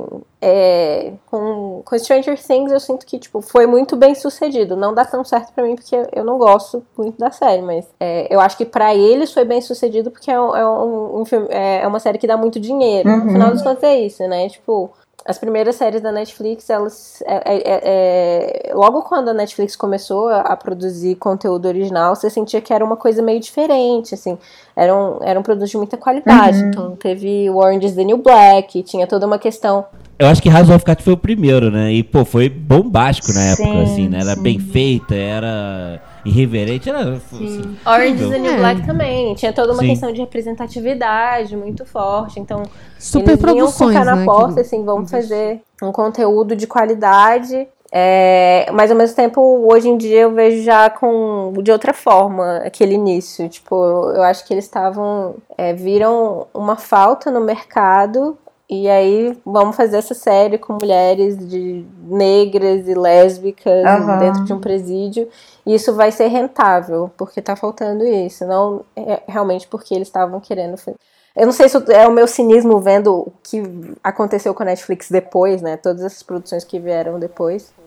É quando eu penso em quando eu penso em, em, em Pink Money, por exemplo, eu consigo imaginar essa mesma coisa, só que para para para tentar absorver algumas pautas feministas, por exemplo, é, algumas outras pa- pautas de classe também, e você vai conseguir fazer dinheiro com isso. Então, pelo menos, eu não sei, se- acho que você não é só cínica, não. Você tá... É, eles estão. É, ah, mas a verdade é que, tipo assim. estão incorpor- incorporando o identita- identitarismo, né, pra tipo, fazer dinheiro. Então, tipo, é, todas as lutas se transformam em uma forma de ganhar dinheiro, né? São cooptadas pelo liberalismo, pelo capitalismo e tal.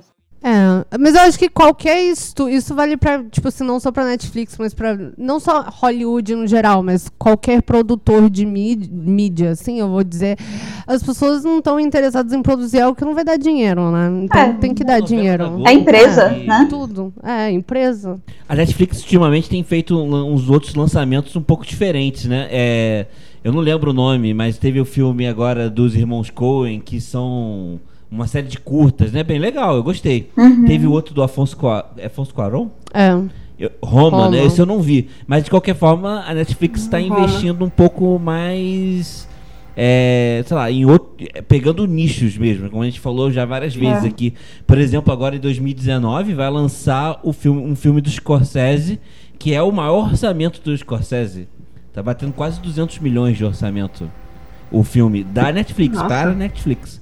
Então, assim, você tem aí um, uma expansão de, da empresa, né? Então, assim, é aquilo, como você.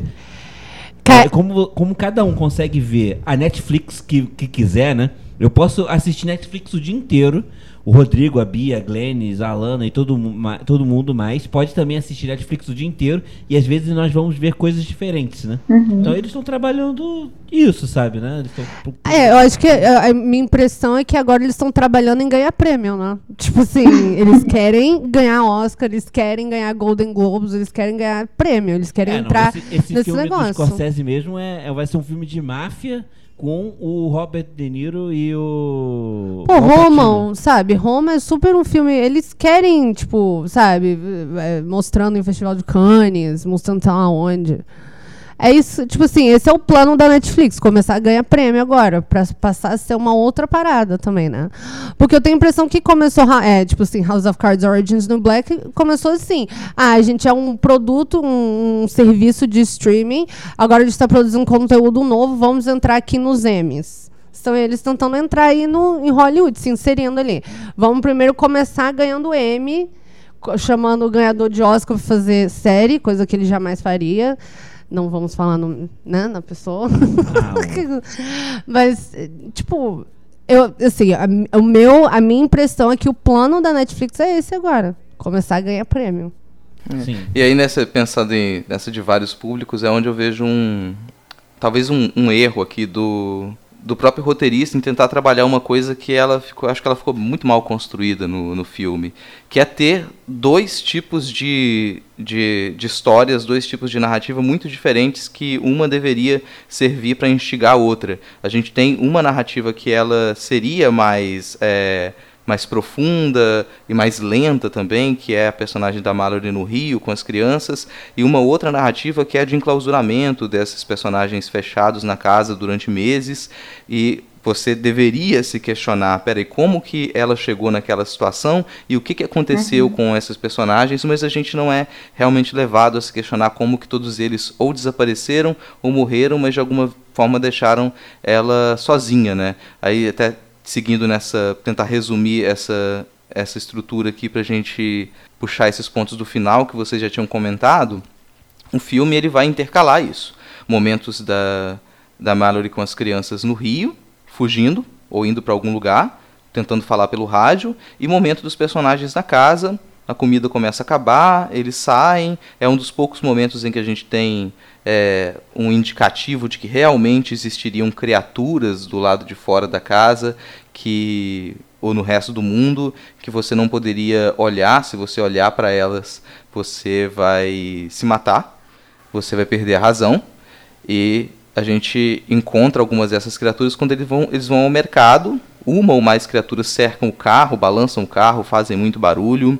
Eles chegam ao mercado e também trazem outra informação para a gente. Um dos funcionários do mercado que teria alguma deficiência cognitiva, ele permanece vivo, mesmo após ter visto uma das criaturas, e ele puxa um dos personagens para dentro de uma outra sala, que talvez seja um frigo- frigorífico ou uma dispensa quando eles voltam para para dentro da casa, então a gente já tem essas informações. A gente que está assistindo supostamente sabe que tem criaturas lá fora e que tem algumas pessoas que elas podem ser afetadas de modo diferente. Uma dessas pessoas vai ser um, o personagem do Gary, que ele chega na casa um, um pouco depois. A Olímpia fica com o coração mole e deixa ele entrar.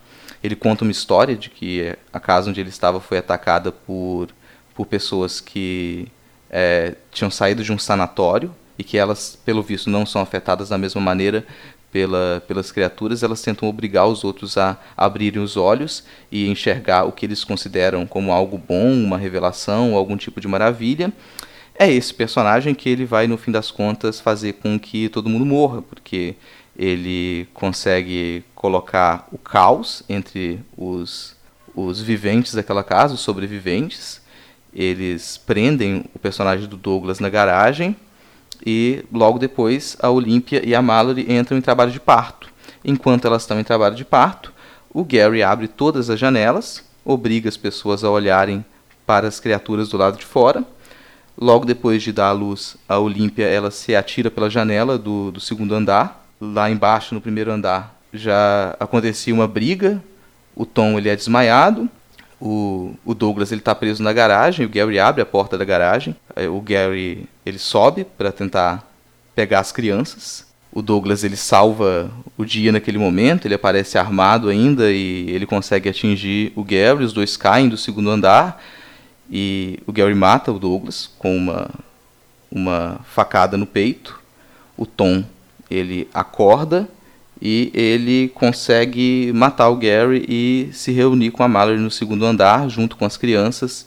E daí pra frente a gente tem uma narrativa só com os dois vivendo um romance e criando o menino e a menina para se tornarem mais existentes e conseguir identificar sons é, embora do lado de fora haja pessoas malucas que estão tentando obrigar todo mundo a, a abrir os olhos, a tirar as vendas, é, ao encontrar um desses grupos quatro anos depois que o Tom ele se sacrifica para poder permitir que a Mallory e as crianças elas fujam no barco que é a cena inicial do filme e depois de 48 horas no Rio eles chegam até uma escola de cegos que acolhe sobreviventes e que tem muitos pássaros para poder indicar que as criaturas elas estão por perto. É uma coisa que a gente não tinha comentado, né? O livro e o filme ele chama Caixa de Pássaros porque a personagem é, central ela mantém durante toda a narrativa alguns pássaros que ela encontrou no mercado dentro de uma caixa e sempre que eles se agitam é porque tem alguma das criaturas por perto.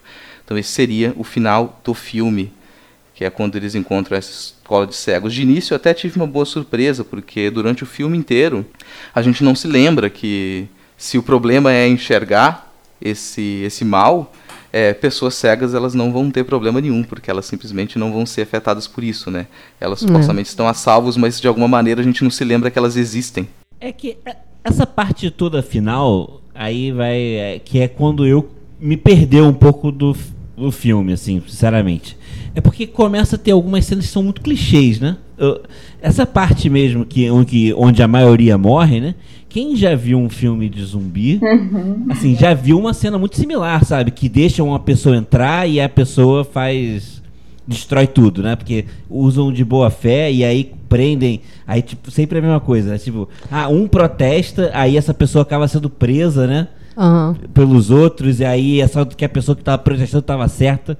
Isso aí é uma cena clichê. Bom, a gente sabia que o Tom ia morrer, né? Porque ele não tava na. na- Bom, ou ele ia morrer ou ele ia se des- desfazer dela, né? Ia, ia pra longe.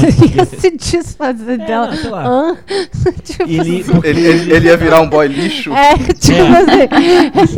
Ele, ele ia largar ela sozinha com dois, dois filhos pra criar no meio do mundo pós-apocalíptico. É, tipo isso. Foi se encontrar.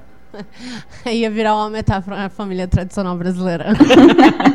Mas ele tava com aquela cara que ia morrer, né? Assim, você olhava pra ele assim, não, vou morrer. Assim. Se o maluco é um otário abrindo a porta pra todo mundo, isso também é outra parada que eu fico cansada também de ver gente sendo, tipo, otário em filme. Filmes não existem dentro do universo de filmes, né? Tipo, a pessoa nunca viu um filme. Não, e assim, e essa parte de morrer é igual o do próprio filme da Sandra Bullock lá, o, o Gravidade, né? O, o- Ai meu Deus, qual é o nome do ator? George Clooney. O George Clooney. Você via no início do filme, você via ali que ele ia morrer, tava na cara que ele ia morrer. É, e a própria cena no final, né? Que também é parte dos cegos, que me lembrou o ensaio sobre a cegueira, que acontece isso. Pessoas cegas são, tipo, super poderosas no filme. Porque elas sabem já andar e tudo mais, sabe? É, lembrando que no ensaio, lembrando que no Ah, ensaio, ensaio sobre a sobre cegueira, cegueira. só colocar, lembrando que no ensaio sobre a cegueira, as pessoas também não têm nomes, né? Ah, Os personagens é elas também não têm nomes.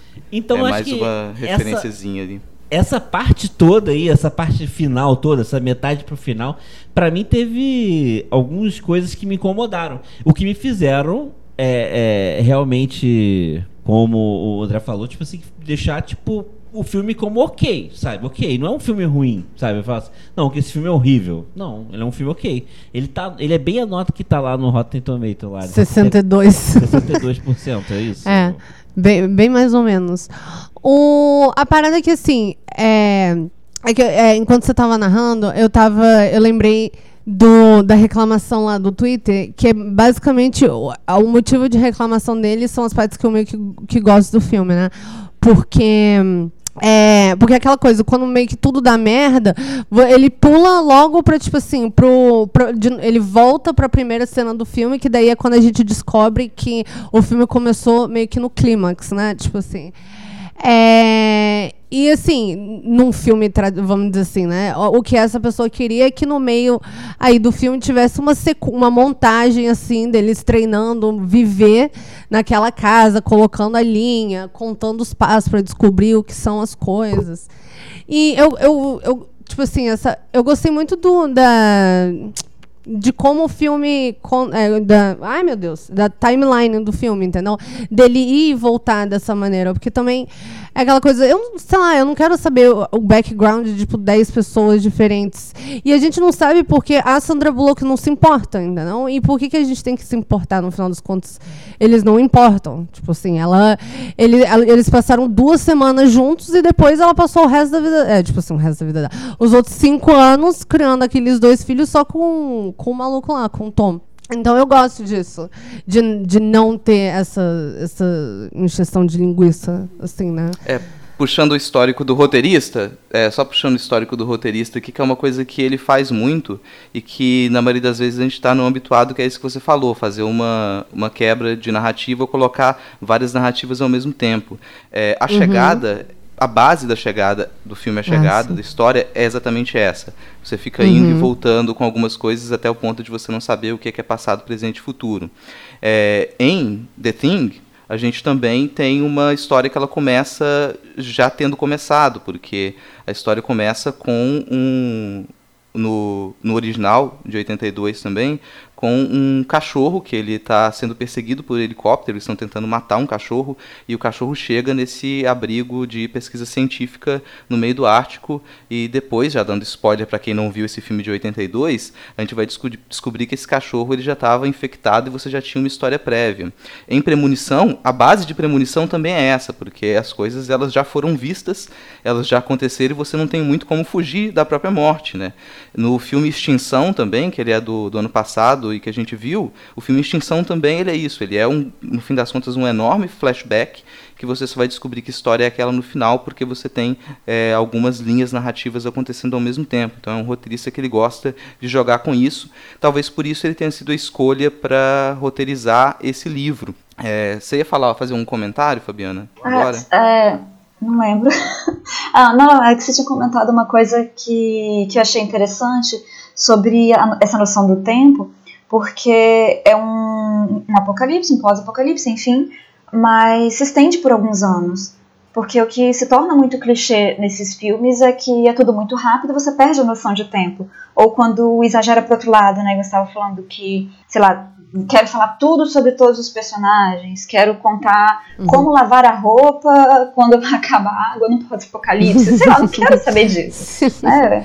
Máximo quando você vai querer saber disso é quando monta um bunker, que isso, no caso, eu acho muito interessante. Mas ok, não é esse o caso do filme. né? Então, essa, essa linha do tempo, quando mostrou que, que já tinha passado 4, 5 anos, né?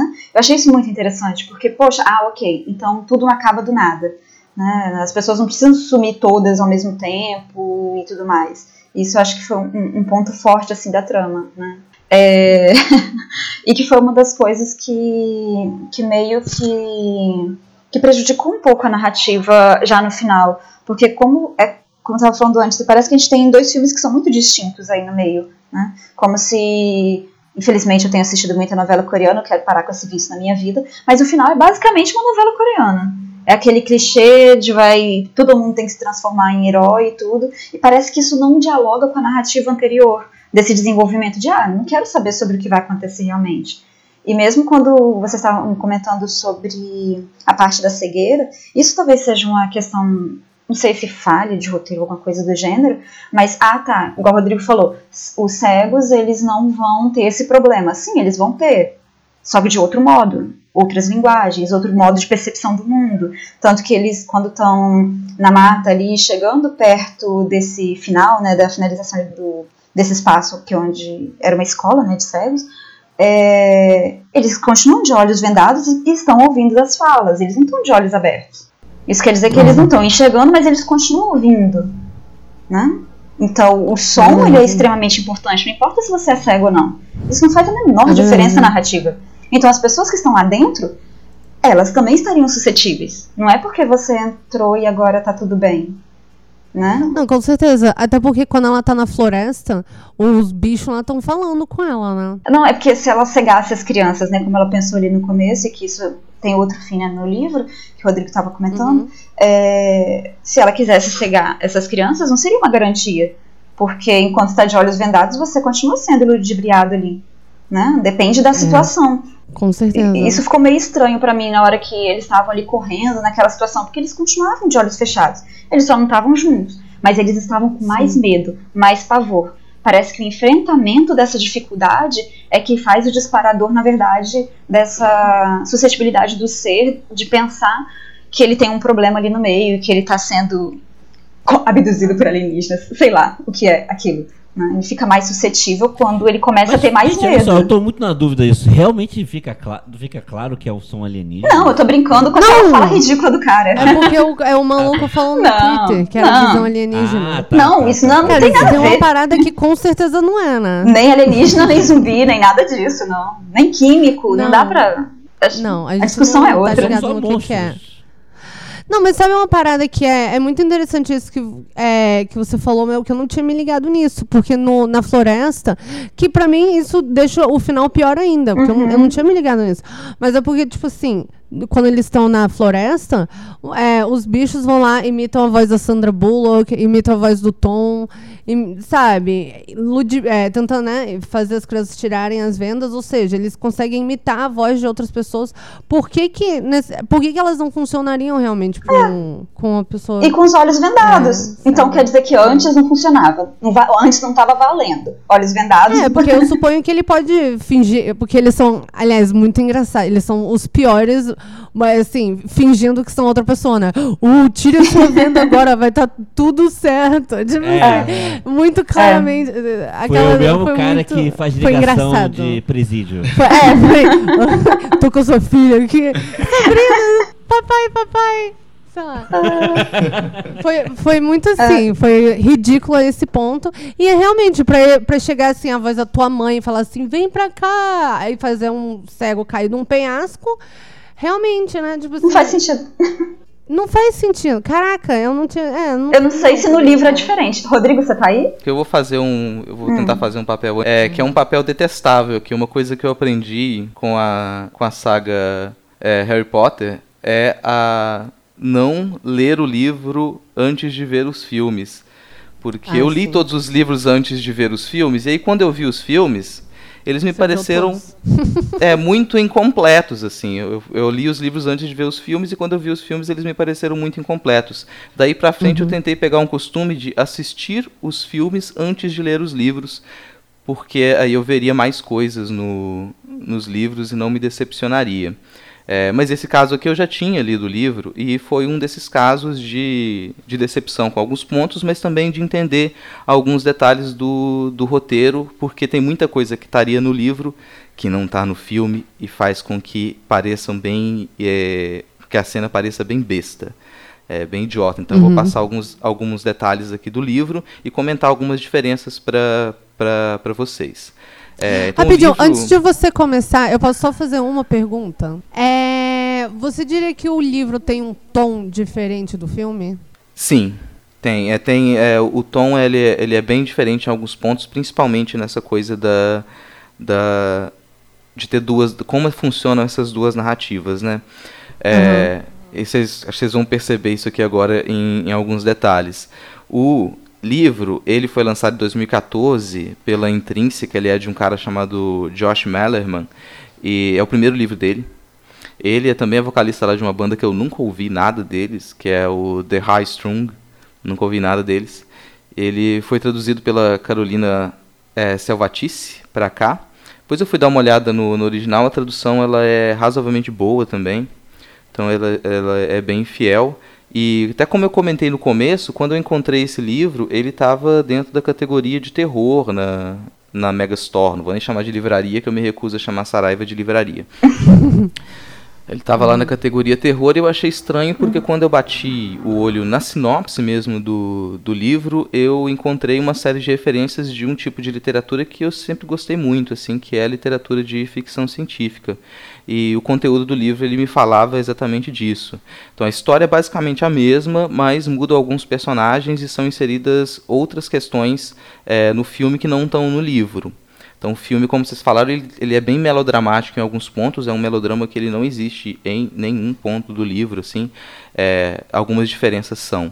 A irmã da Mallory, ela, ela não morre logo no começo, no livro ela não se chama Jessica, ela é a Shannon, e elas ficam juntas em casa enquanto o mundo entra em colapso. Elas acompanham pela internet, acompanham por alguns jornais que começam a ser distribuídos com, pela, na porta das casas, pra, só para falar dessa dessa mudança que está acontecendo, ninguém sabe o que está acontecendo em nenhum ponto do mundo. Na televisão, elas veem que isso está é, tá se iniciando em vários pontos, chegou nos Estados Unidos e as pessoas começam a acreditar num boato da internet, que é um boato de que as pessoas elas estão vendo alguma coisa e a partir do momento em que elas veem alguma coisa, elas se tornam violentas, atacam quem está perto delas e depois se matam mas ninguém sabe se é exatamente isso. Esse boato ele toma corpo, ele se alastra e as pessoas começam a, a fechar as próprias casas, a sair de venda na rua, é, começa uma corrida aos mercados, as pessoas começam a dirigir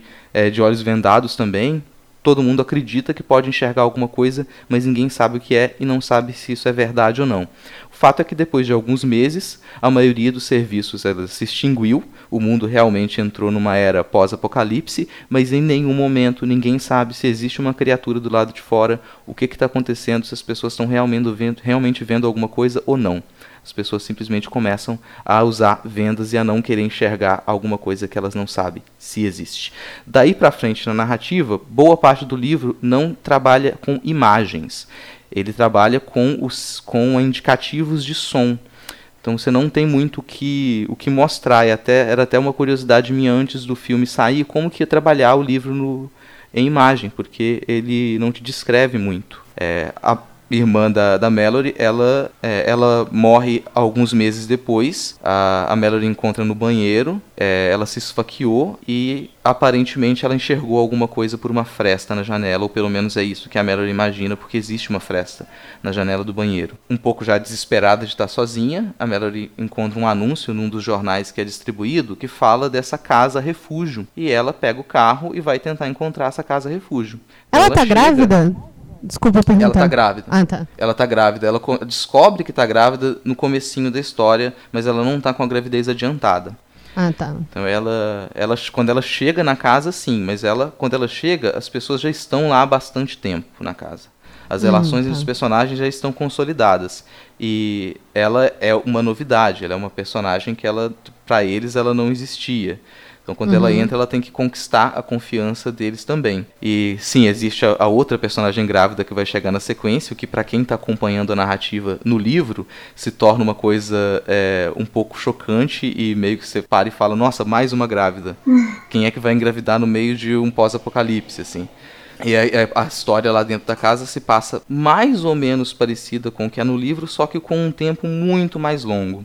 E detalhe, o livro também intercala um capítulo no rio, um capítulo dentro da casa, sendo que a narrativa do rio ela é super lenta, você não trabalha com imagens porque os personagens não estão enxergando, então o autor ele não te descreve nenhuma imagem praticamente, ele só te descreve sons. Você começa a perceber aquela tudo que está à sua volta através dos sons, então é um livro que é uma leitura um pouco estranha, porque é como se você estivesse lendo de olhos fechados. Que legal. Você não consegue muito imaginar nada e você não tem nenhuma certeza sobre criatura ou se você pode ou não abrir os olhos. É, desses personagens que estão na casa. O personagem do Greg, que ele, ele realmente ele morre olhando alguma coisa pela tela de segurança, mas ele já morreu no livro. Você não o conhece. Aliás, as mortes do livro elas são um pouco mais chocantes também. O Greg, por exemplo, ele não morre batendo a cabeça num pedaço de mármore. Ele se amarra numa cadeira do escritório para enxergar as telas e ele é encontrado morto de tanto fazer força para as cordas. As cordas que o amarravam é, rompem os músculos e chegam até os ossos e ele morre assim. Caramba! É, assim, quase todas as mortes elas são bem brutais. Então isso já mostra algumas diferenças, né? Na casa não existem os personagens da Lucy e do Charlie. Então o personagem de alívio cômico ele não existe ali, esse cara que trabalha no mercado. É, eu falei que o Greg já morreu, né? O Tom e a Melody não vivem um romance e ele morre junto com os demais personagens. A gente não sabe como exatamente que é o, o modo como esses personagens morrem. O Gary ele não é um maluco, ele é um morador de rua que eles deixam entrar, mas eles prendem no porão. E esse morador de rua vai jogando ideias na cabeça do personagem do Douglas, que no livro é o Dom. E é o, o Dom, Douglas, que abre todas as janelas e fode com tudo. O John Malkovich? Ah, exatamente. Ah. Ele não tem uma mudança de personagem pra mostrar que ele se tornou um cara legal. Ele é convencido por esse morador de rua que entrou na casa a abrir todas as, a- as janelas. E ele faz isso sim enquanto a, a Olímpia e a Melody estão em trabalho de parto. É, a morte da Olímpia ela é mais ou menos assim no livro também, só que no livro, além dela se jogar da janela, ela o cordão umbilical se prende e ela morre pendurada pelo cordão umbilical. Credo. Caramba! Porra, Chuck É. Palahniuk essa merda. É um Oh. pouco mais. é um pouquinho mais pesado. Eu falei, o livro ele não tem carga nenhuma de, de melodrama no fim das contas, né? É, Os Aham. partos eles acontecem é, enquanto rola a, a- a matança do- no andar de baixo, só que você não vê nada. Porque o, o livro não trabalha com essa descrição de imagem. Então as duas elas são sozinhas no andar superior, e enquanto elas estão dando a luz, elas começam a ouvir a gritaria, começam a ouvir a bagunça, e só depois que a Melody desce é que ela encontra as pessoas mortas. Tem uma leve descrição de como que ela encontra as pessoas mortas, menos o tom. A única descrição que tem que o tom é que ela não conseguiria reconhecê-lo. E não tem nenhum outro sobrevivente além da- das duas crianças com as quais ela fica e de outros e de outro personagem que o, o livro não coloca também. No, no livro você tem dois cães, é, que até é a razão pela qual o tio se recusou a participar do episódio, porque eles foram retirados do filme. Quando eles vão ao mercado, além dos pássaros, eles encontram dois huskies siberianos. Um, um dos huskies ele morre nesse momento e o outro sobrevive e fica com a Melody até mais à frente. É, em algum momento ele também vai morrer da mesma maneira, que é uma descrição bem é, dolorosa de ler assim, porque a gente tem a descrição do cachorro se atacando, ele começa a se atacar para morrer em algum momento, porque os animais eles também é, se matam quando acontece o que acontece, seja lá o que for com eles. Os pássaros também, eles começam a, a se atacar e podem matar uns aos outros, dependendo do que acontecer. A caixa de pássaros ela fica o tempo todo do lado de fora da casa, na varanda, para avisar se alguém estiver chegando ou se alguma coisa estiver chegando. Mas como a gente não sabe se existem realmente criaturas, se tem alguma coisa que você não pode dizer, pode ver, pode ser tanto uma outra pessoa chegando para pedir abrigo, quanto ser algum algum risco. Então não, não há essa coisa do hospital psiquiátrico lá, das pessoas com deficiência cognitiva serem afetadas de modo diferente. Essa parte da trama ela não existe no, no livro. A jornada no rio ela também é muito mais lenta, porque o rio não tem corredeiras. Eles permanecem na chatice no rio o tempo todo e tentando ouvir o mínimo barulhinho, aquela cena deles serem atacados por um homem. Isso não acontece. No livro você nem sabe se aquele homem está ali realmente ou se é uma, uma ilusão. Ele não ataca o barco e você não sabe exatamente onde ele está, porque ninguém enxerga. Então ele pode estar à esquerda, à direita, estar acima. Pessoalmente, quando eu, vi, eu li, eu formei na minha, na minha cabeça a imagem de que esse homem ele estava num outro barco e tentando avisar que não tinha risco nenhum, que você podia tirar a venda, você podia abrir os olhos e ver o que estava à sua volta, porque nunca existiu risco. É, aliás, é desse momento que o filme ele tira essas passagens um pouco bregas, de, delas ouvirem as vozes de outras pessoas dizendo para eles tirarem as vendas dos olhos, né? É, mas eles não são atacados por nenhuma criatura em nenhum momento, eles não sentem fisicamente nenhuma criatura. No livro, as crianças elas são bem diferentes porque elas foram criadas nesse novo mundo já, então elas não foram criadas para enxergar. Elas são extremamente atentas, elas funcionam quase como radares, porque qualquer barulhinho elas já identificam desde muito cedo. A, a Mallory as cria para não enxergar realmente, tanto que tem um momento do livro que ela fica muito em dúvida se ela vai cegar as crianças ou não, logo depois do nascimento, porque ela já pensa, vai ser muito melhor para elas se elas não puderem enxergar, então talvez seja interessante que eu a cegue agora. É, mas ela não faz isso. E E o final, para completar essa, essas diferenças, que é o que eu falei que o Rafael provavelmente ia gostar mais desse final, no final eles encontram sim pessoas cegas que estão num refúgio.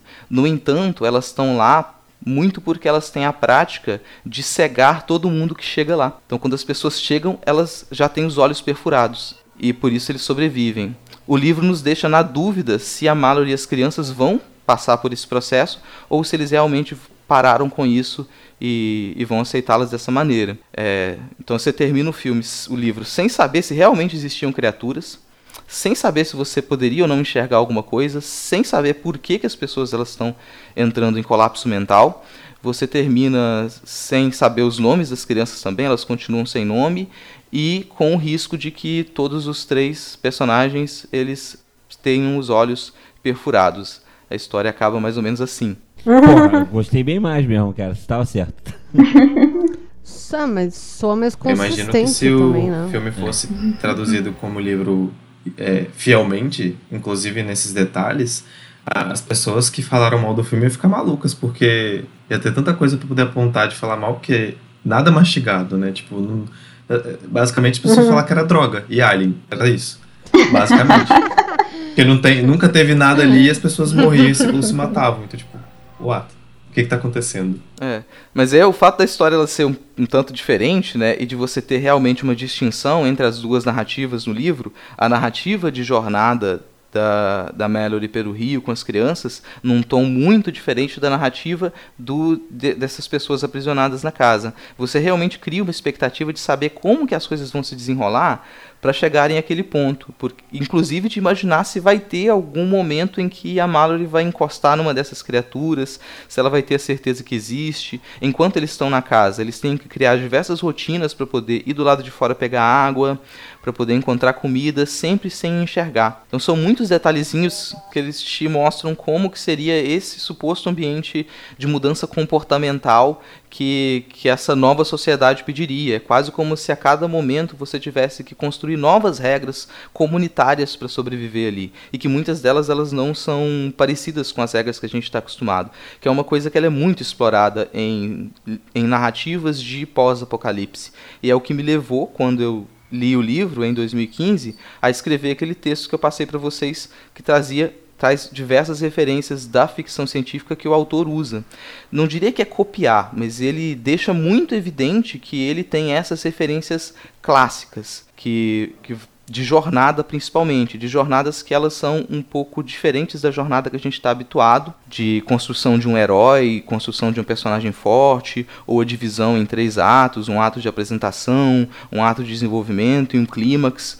Nada disso existe ali, como normalmente não existe em muitas dessas narrativas de jornada solitária, né? E é o que no fim das contas ele me atiçou mais para para falar sobre essa a narrativa desse filme, que a Bia estava até comentando já também, e o André falou um pouco antes, que é, o público vai ter muito essa expectativa de que o filme te dê isso, ele te dê esse desenvolvimento dos personagens, ele começa de um certo ponto e ele termina em outro ponto, e isso não vai é, acontecer. E é aquilo que eu queria trazer para vocês, assim, se a gente encontra outros tipos de jornada, outros modelos de jornada, assim, porque a gente talvez tenha se viciado muito naquilo que a gente já cansou de falar, que é a jornada do herói, e, não, e isso tem apagado diversos outros tipos de jornada.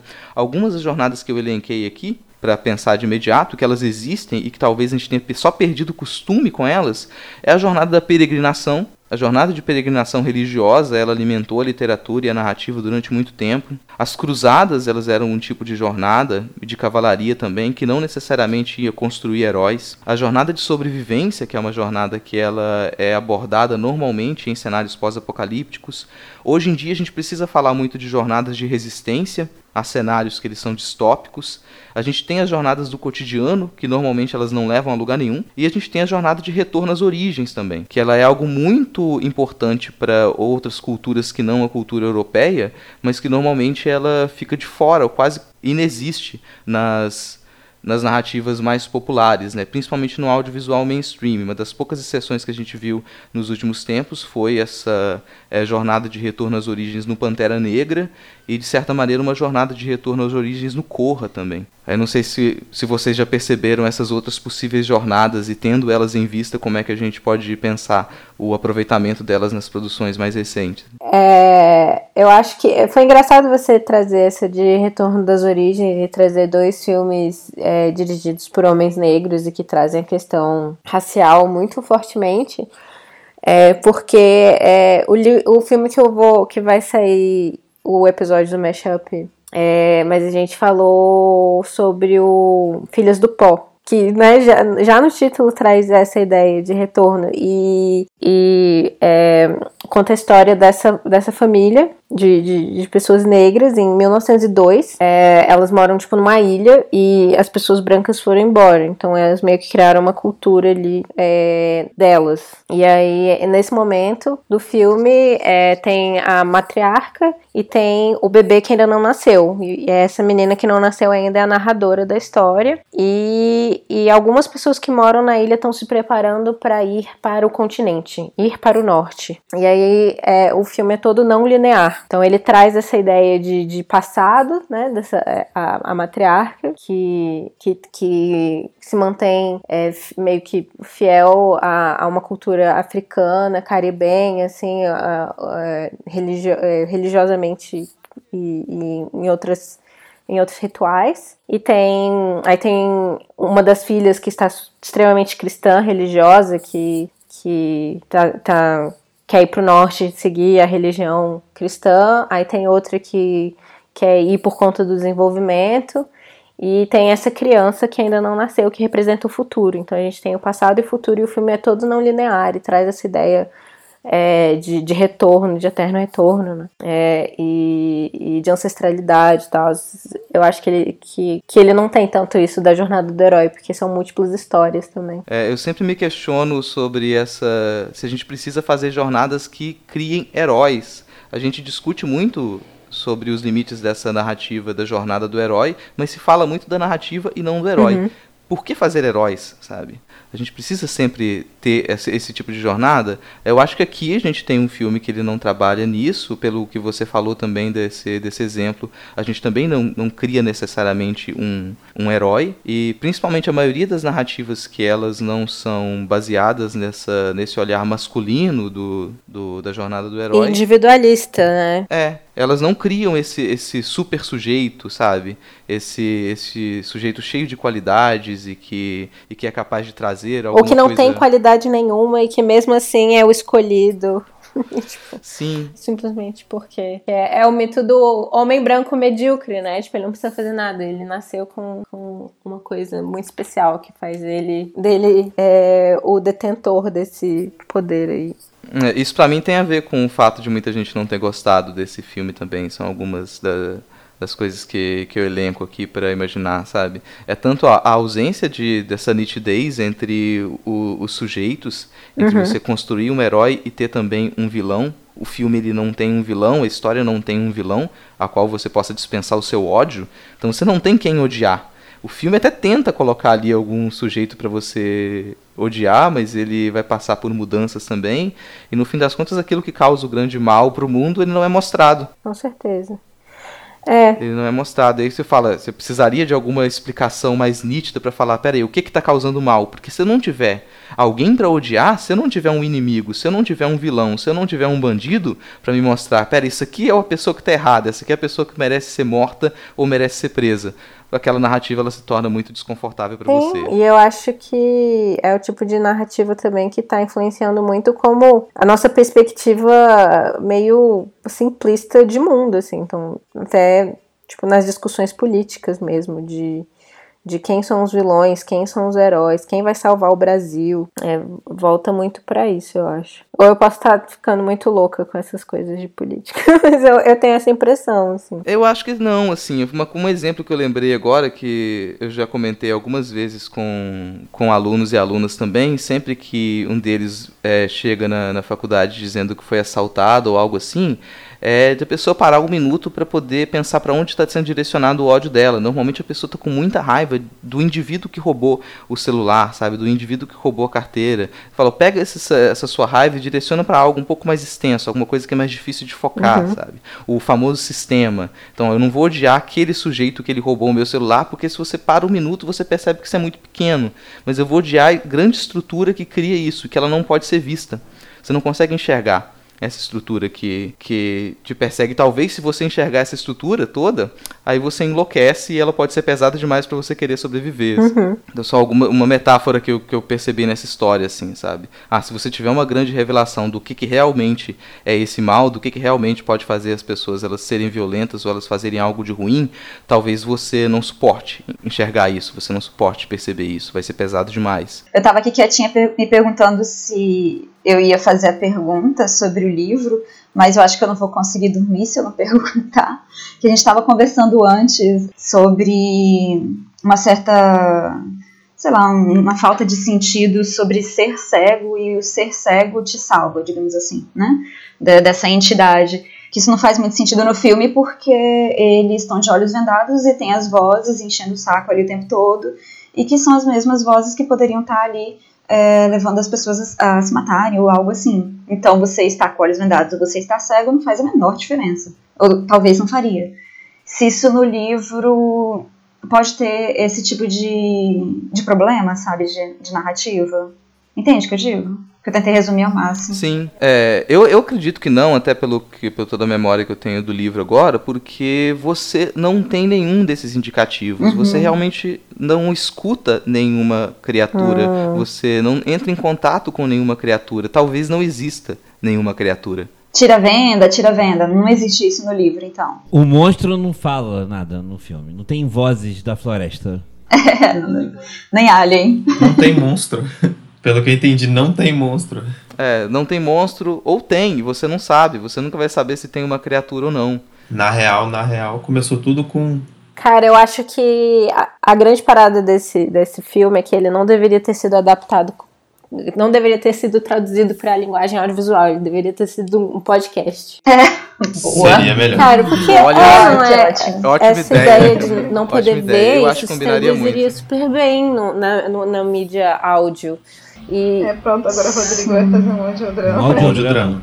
eu fico pensando, assim, é, eu fiquei, é, durante o filme eu tava pensando muito nisso, tipo, como é, que- é, se eles iam passar de alguma forma esse não ver deles pra gente. Eu não senti isso, eu senti que eu tinha uma visão bem é, grande, assim, apesar de às vezes estar fechado junto com eles, o fato de ter mostrado aqueles movimentos, aquela coisa meio transparente, tipo, na verdade tirou um pouco do, do mistério. E, e- e tirou também essa, é, esse, essa impotência, né, que, que, a, que a cegueira traz. Eu acho que é, eu não consegui sentir isso deles, assim, é, é compartilhar essa, essa impotência com, com os personagens. Não que isso seja necessário, assim.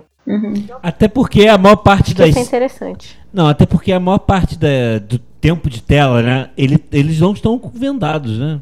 O filme ele se passa muito mais tempo tendo as discussões Uhum. entre eles do que no Rio, né? A parte do Rio, a gente até falou isso aqui, né? A parte do Rio é muito mais corrida, né? Então, assim, a gente não fica com esse sentimento aí. Eu concordo com você, eu não, não, passou esse sentimento, cara. Pra mim também não. Vocês acham que essa, essa questão de não ter uma valorização da ideia do som, ela pode vir ali em função de, de ser um stream, não ser ali né, para uma sala de cinema necessariamente? Porque é igual um lugar silencioso faz muita diferença você assistir no cinema. Você conta ali com uma qualidade do áudio. Né? Agora, um filme que você não pode contar com qualidade de áudio, né, na casa de sei lá quem, talvez esse, essa questão do, do som, do sonoro, que é extremamente importante, pelo que eu entendi para o livro, ela se perde. Isso muda completamente ali, acho que é a narrativa. Né? Não sei se isso tem alguma influência de o destino para como isso ia ser reproduzido do filme. Gleides aí que é especialista da área, pô. Fala aí, Gleides. Cara, eu acho que sim, mas eu fico pensando também que mesmo. É, não, não quero colocar ninguém na parede, é porque realmente veio isso na hora que a gente estava falando, né, sobre o livro, porque no livro o som, ele, ele se torna extremamente importante, e, e como vocês estavam falando, né, não- a gente não tem esse sentimento de que som e estar vendado, não enxergar, realmente Sim, faz parte da narrativa. É, eu Uhum. acho que eles não exploraram tão bem isso, na verdade, no filme. Acho que é- não foi. não- Ah. não- eles não traduziram esse- essas sensações, esses sentimentos bem. Mas não sei se tem a ver só com, com, com isso. Eu acho realmente que, que eu tava. Ao longo da conversa e ao longo do. Quando o Rodrigo estava falando sobre, sobre as diferenças, eu fiquei pensando muito que, que deveria ter sido é, traduzido para uma mídia sonora e não para uma mídia audiovisual, assim. Uhum. É, eu acho que faria mais sentido. Faria mais sentido. A, Fab- a Fab- Fabiana tava falando de assistir Lugar Silencioso no cinema. Eu e a Bia fomos assistir. Vou te falar, pra mim, pelo menos, foi horrível. Sério? Porque. Porque, cara, assim, é porque as pessoas elas não são educadas. Cara, teve uma mulher que durante esse filme atendeu o celular. Num filme que as pessoas não estavam comendo pipoca porque elas conseguiam se ouvir mastigar, a mulher recebeu uma ligação, atendeu. Alô? Alô? Eu tô no cinema, Eu tô no cinema. Eu, cara, eu Nossa, tremendo velho. de raiva, assim. Cara, eu tremia. também. Eu tremia, que a Rafael tava assim, calma, calma, Isso. calma. Aí eu não. Isso eu acho que eu, a e a gente tá Fabiana, eu e a Fabiana tivemos bastante sorte que a gente foi assistir naquele. um cinema muito bom que tem aqui, que, é, que eles chamam de XG, sei lá. E foi, tipo, no primeiro dia que saiu e a galera não tava sabendo muito bem o que esperar do filme. E a gente nunca entrou numa sala de cinema tão É. silenciosa. A gente viu o filme num silêncio absoluto E perfeito. quem tava lá, e quem tava lá que não entendeu muito bem o filme ficou perdido e constrangido, então ficou super quieto. Sim, a galera não mastigava. Então tava tranquilo. Tava muito bom. É, não tava nem E respirando, aí, você, então aí eu ótimo. recomendei, a gente recomendou o filme às pessoas, e as pessoas falaram, olha, eu nunca vi uma sala de cinema tão silenciosa que as pessoas, mas era muito barulho, tipo, o pessoal, depois as salas começaram a encher mais aqui, né? Depois dos primeiros dias, Uhum. então foi, foi, foi uma sorte que a gente deu de ter ido ver logo no início, assim. É. Mas certamente com fone seria melhor, né? Com certeza. É. Ah, cara, É, não, mas- eu sou a favor de fones no cinema, cara. Eu acho É, que passou da hora da gente colocar. É, mas muito do, do trabalho do, do áudio, áudio não é valorizado, assim. É meio triste. Eu fico pensando, tipo, nesse filme específico, se eles tivessem focado mais no áudio, é, se as pessoas teriam sequer prestado atenção por conta do, de tanto. de ter tanto estímulo visual, assim mesmo. Uhum. É, teria que talvez mudar essa parte do estímulo visual pra compensar Sim, de você fato se- ali, é. né, a parte sonora. Não daria pra ser o mesmo filme, É, ter as duas coisas ao mesmo tempo. né? É, e no fim das contas, eles meio que não entregam produto nenhum, assim, porque você exclui uma parte da narrativa que era importante, você cria um romance, mas não entrega o romance, você venda as pessoas e vai trabalhar com elas não podendo enxergar, mas você não passa isso pro público. Nesse sentido, eu entendo que o filme ele peca pra caramba, mas não necessariamente na estrutura do roteiro, assim, que é a, a crítica que a Alana tinha trazido. É, é, mas em termos de, de forma, de. É, a gente está com bastante tempo de gravação. Vou fazer só um, um cortezinho para puxar uma última coisa para vocês. É, um, um último conjuntinho de referências aqui e ver se vocês conseguiram perceber isso no filme ou não, assim. Que é, são algumas referências da ficção científica que elas dialogam com essa história e elas são muito marcadas no livro. É, elas vão apontar diretamente para essa herança da humanidade, assim, porque para o que, que a gente está fazendo com o mundo, ou como a gente construiu a nossa sociedade. Então, a primeira referência delas, conhecida, né, é, ou não tanto assim, é um livro chamado A Jornada da Esperança, do Brian Aldiss, que é um grande ator de ficção científica. No livro Jornada da Esperança, a gente já está num ambiente pós-apocalíptico, muito tempo depois dos seres humanos terem se tornado estéreis. Faz muito tempo que ninguém tem notícia de que uma criança nasceu e você acompanha a jornada de um grupo de, de idosos. É, e em algum momento dessa narrativa você encontra crianças que elas nasceram fora dessa do colapso dessa sociedade e você começa a criar esperança de que você tenha um novo caminho para a humanidade que isso é essa história que ela é, é de 64 ela vai reverberar em algumas outras assim a gente tem o The Road do Cormac McCarthy que é de 2006 tem um filme que também é baseado num livro da, da P.D. James, É, de filme é muito 92, bom. que ele é mais conhecido, que é Children of Men. Uhum. É do que Cuarón eles, também, é. Ah, é, sim, eles lidam muito com essa com essa ideia também. No Children of Men, inclusive, essa é a base, sabe? A humanidade ela se tornou estéreo e raramente nasce uma, uma criança saudável, então a gente tem ali uma possível nova esperança. Essas são algumas das referências que tem ali. Você tem algumas outras coisas menos conhecidas, como um livro de, de 76, que é Where Late the Sweet Bird Sung, que ele é, tenta já pensar de uma maneira quase ecológica, de como que a gente destruiu quase que sem volta o, o planeta, e, mas pensado no momento em que a gente não tinha as tecnologias que a gente tem hoje, então já coloca quase como se as, a, a humanidade encontrasse aquilo que ela tem de mais bestial, quando ela entra em crise, se tornasse quase uma coisa primitiva. Você tem um livro um pouquinho mais antigo também, que é o The Death of Grass, que é ali já pensando na Guerra Fria, e novamente como que a própria nossa própria estrutura social complexa vai fazer com que a gente entre em colapso por não conseguir compreender aquilo mesmo que a gente faz com o planeta. Se a gente voltar um pouco mais no tempo também, você tem essa jornada solitária por uma sociedade desconstruída ou desestruturada, que é o Daybreak. Nenhum desses foi traduzido para o português, é, mas o, o Daybreak ele tem uma, um outro livro que ele se tornou uma adaptação foi inspirado no Daybreak, né? Que é mais conhecido, que é o A Boy and His Dog. Não sei se vocês já ouviram falar, não sei se a Glennis conhece o filme. É, o filme é de 75 e ele tem alguns já dos elementos que a gente traz para esse tipo de jornada. Você acompanha a jornada de um garoto e o seu cachorro que tem uma comunicação telepática. E eles vão entrar em contato com uma, uma sociedade que está enclausurada, sem sair de uma de uma uma residência, um local, não vou falar muito mais disso, mas eu super recomendo a, assistir esse filme. Não precisa nem ler uh, o livro, mas assistir o filme é uma adaptação muito boa também, que já mostra pra gente um pouco daquilo que para mim tá dentro do livro, assim, sabe? Uma troca de gerações. Você vai sempre lidar com crianças, e essas crianças elas vão é, herdar a terra. E essas crianças que vão herdar a terra, o que, que elas vão fazer com elas, ou como que a gente, o que, que a gente vai deixar de ferramenta para essas crianças instituírem um novo modo de ser. A gente é, não tem isso no filme, mas no a história ela bate muito um pé nisso. Assim, essas duas crianças ali, elas são criadas num novo sistema. Elas têm que encarar a realidade de uma outra maneira. Talvez encarando a realidade de uma outra maneira, elas observem regras e elas tenham comportamentos que pra gente eles seriam comportamentos inadequados, sabe? Então, e você vai deixar o que vai ser da, da sociedade, o que vai ser da Terra dali para frente para essa nova geração. Isso é uma enorme tradição da ficção científica que lida com isso. Olha, a gente fudeu geral, a gente ferrou com o planeta, a gente não tem como mais solucionar as coisas, todas as potências estão em crise, estão em atrito, elas estão há décadas tentando criar diálogo, não tem mais possibilidade de diálogo. A gente tem que colocar tudo por terra e tentar permitir que uma geração incompreendida ou uma geração que ela não segue as mesmas normas da anterior, ela reconstrua o mundo é, a sua imagem e semelhança. Assim.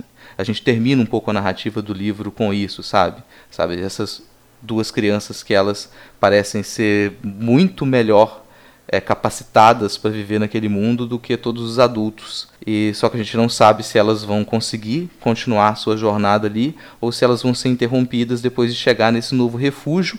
Talvez não seja um refúgio, talvez seja o, o fim da linha para elas e para o restante da humanidade se a gente não se a gente não abrir mão daquilo que a gente construiu até agora, sabe? Você fica na dúvida se essas crianças elas vão ter os olhos perfurados ou se elas vão poder simplesmente viver pelas suas próprias normas, pelas suas próprias regras.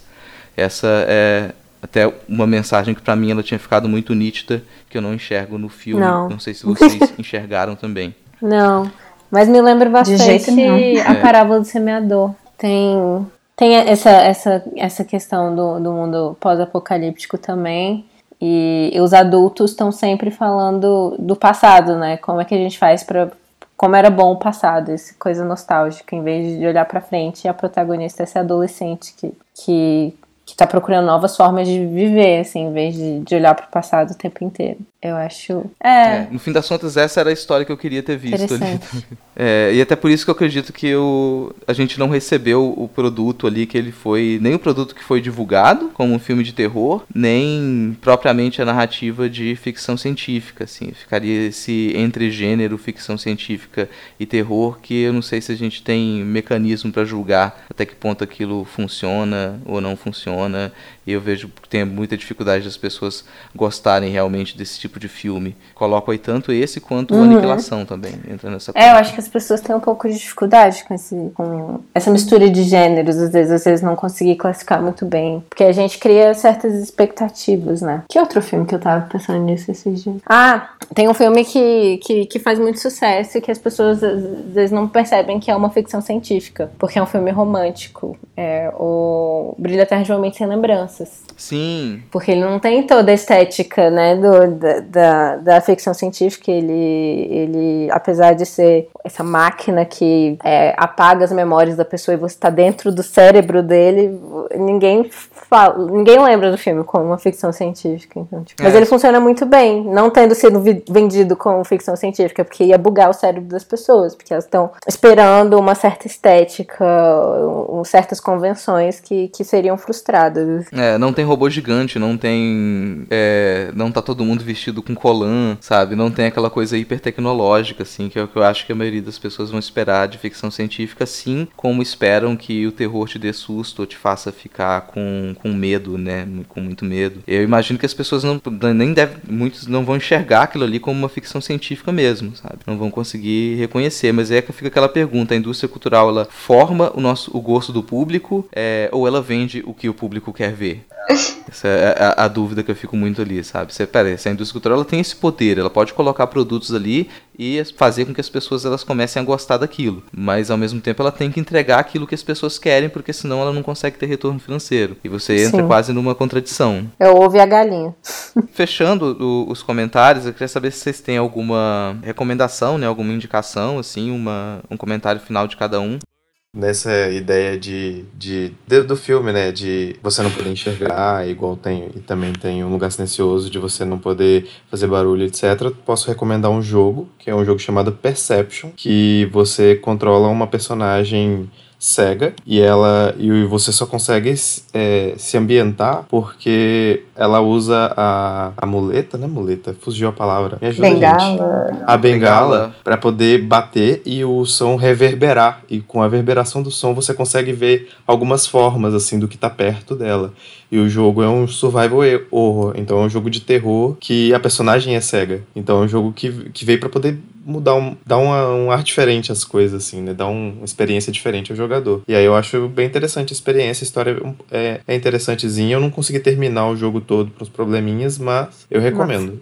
Aí é interessante que nesse jogo eles conseguem realmente fazer com que você tenha aquele sentimento de cegueira que é do personagem, né? Porque realmente fica tudo escuro e você só enxerga na medida que bate. Isso. E enxerga por pouco tempo, enquanto tá reverberando. É muito interessante. Sim. E vocês jogaram esse em que console? Desculpa Ele perguntar. tem pra PlayStation 4, Xbox One, tem pro PC também, pra Windows. Saiu pro Switch Ah, também maneiro. recentemente. Maneiro. Ah, eu acho que um filme, talvez, que não entre muito nessa linha e que ah, talvez agrade um pouco mais quem gostou um pouquinho só do final, que não é muito o nosso caso, mas é o Train to Busan, que é o trem para Busan. né, Que é um filme sul-coreano, mas que ele consegue fazer algo que nesse filme ah, não consegue muito bem. Que é você trazer ali o drama, trazer um certo dramalhão, mas com a comédia, que parece combinar e casar mais do que com a narrativa toda que né, gera ali dentro desse filme que a gente está conversando. Talvez seja mais interessante. E que vai ter dois também, né? Vai ter a continuação em 2019. Sim. É, esse é de 2016. e, e- e é muito legal. Pensando no que o, o Rodrigo falou de, da jornada é, do herói e outros tipos de, de narrativa, eu queria falar de novo do Filhas do Pó, que tá na Netflix. Foi o primeiro filme dirigido por uma mulher negra no- nos Estados Unidos a, a entrar no sistema, no, no, no circuito comercial. E tem é, isso do, de uma narrativa coletiva. E indo pra narrativa do herói, mas trazendo ele pra uma coisa mais coletiva e, e- e saindo da narrativa do homem branco. O é, Homem-Aranha no Aranha Verso me surpreendeu muito. Eu achei o filme muito excelente. Eu fiquei tipo, odeio filme de herói, não aguento mais. Aí eu fui ver o filme assim.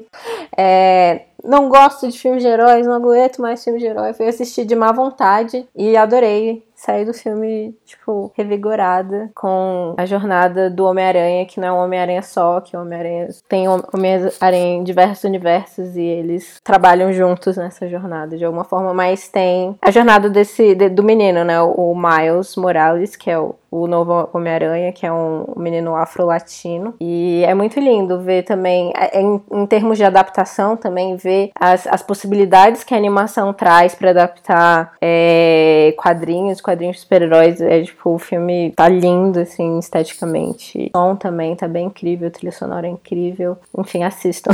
Esse é outro que tá no hype. A gente conversou sobre hype várias vezes, né? Esse tá com um hype grande. Tô vendo muita gente falar. É, às vezes é, é porque eu tava com a expectativa muito baixa mesmo. Talvez seja isso. Então talvez não seja tão bom assim, mas eu curti bastante. Não tava esperando. E tem a voz do Nicolas Cage. É sempre uma pedida, né? Tem a voz do Nicolas Cage, já é um motivo pra assistir. É sempre um Não plus. sei o que sentir. Rafael e Bia, alguma indicação, sugestão? Cara, você tá fazendo uma pergunta muito difícil, que a gente voltou de viagem esse final de semana. É. Não, vi- não faz um mês que eu não vejo absolutamente nada, cara. Tipo isso. A gente voltou e a gente. A gente voltou e a gente assistiu Bird Box. Tipo assim, pra gravar. Não, mentira, eu assisti lá os- o, eu assisti lá o filme dos irmãos Coen, que entrou na Netflix, É. que é o nome, eu não lembro. Tem que ver. The Ballad of the Buster É. Bo- bom filme, bom filme. Gostei bastante. A Bia tá fazendo uma cara aqui porque tem o James Franco. né? Não, eu. Ó, a Então, Glennis indica por mim, então. É, sim. eu indico que a Glennis É indica. um, é um filme que eu ainda não vi, mas que eu já tô animada, porque boa parte dele foi filmado aqui em Brasília e tem algumas pessoas que eu conheço que trabalha, trabalharam nele, é de uma diretora que eu gosto muito. É, ele vai estrear em Sundance e eu descobri agora que ele vai ser um original Netflix, então vai sair na Netflix também, que vai ser o filme da Petra Costa sobre o impeachment da Dilma. É, eu não sei exatamente quando vai sair, mas eu acho que agora no começo do ano. A Petra Costa, ela fez, ela é, é a diretora do Helena, que é o filme sobre o suicídio da irmã dela, e sobre o Homem Gaivota, que é sobre uma atriz que engravida e, fi- e- e tem que ficar presa dentro de casa. Então ela tem é, esse hábito de fazer uns filmes super intimistas, assim, bem profundos. Eu tô bem curiosa de como vai ser esse filme pra Netflix, esse filme político, né? Como é que ela, essa pegada dela vai entrar aí. E o outro filme é o Temporada, do André Novaes, que é o melhor filme que eu assisti ano passado. É, e traz uma narrativa que, que foge a essa jornada do herói também, que o, que o Rodrigo falou. E ele é um filme muito sublime, assim, é muito delicado. E apoio o cinema brasileiro porque os próximos anos vão ser muito difíceis com, com esse governo. É, o desmonte do cinema aqui de Brasília já está, já está em caminho, então é hora de, de, de ir pro cinema assistir esses filmes. Ah, eu tenho uma dica, eu lembrei uma, que na verdade não é uma dica, é um filme antigo, não tão novo, mas aqui o 12 anos, é Uma Noite de 12 Anos, que conta a história do Mujica. Ele saiu em novembro ou outubro, não sei, mas tá entrando agora em janeiro na Netflix. Então, teve muita gente que não conseguiu ver porque não entrou no cinema perto da casa delas. Então agora tá na Netflix. Não sei se se tá anunciando, não sei como funciona isso muito bem, mas tem entrando agora. É, eu acho que eu vi também. É, Entrou foi já. agora no início do mês, eu acho. Entrou, eu acho. Então, assim, aí, essa dica eu recomendo. O filme é muito bom, muito bom. É, muito Mas bom é pra mesmo. chorar, eu chorei, pelo menos. A Bia também. caralho. É, no cinema Ah, eu quase chorei não também. Eu nunca ia imaginar que eu ia chorar, voltar é, quase chorar com Sound of Silence, assim, que eu achei, cara, É. não acredito que tá passando essa música e depois disso virar meme, eu vou me emocionar com essa música. Mas... Hum.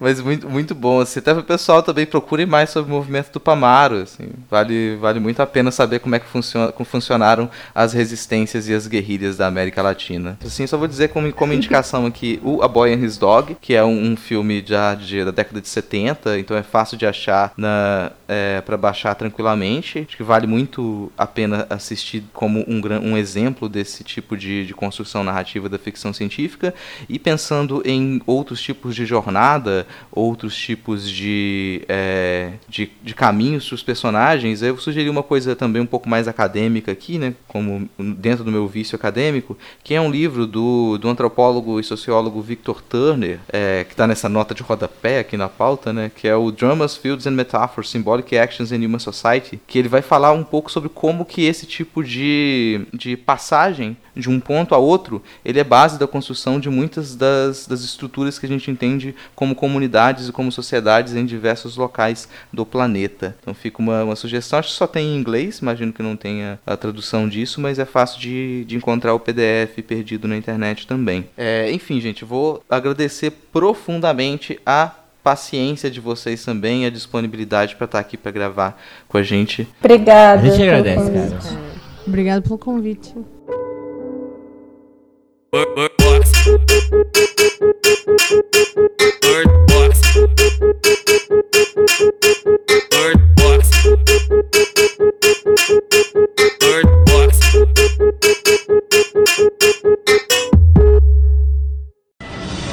bora, bora, bora, bora, bora, bora.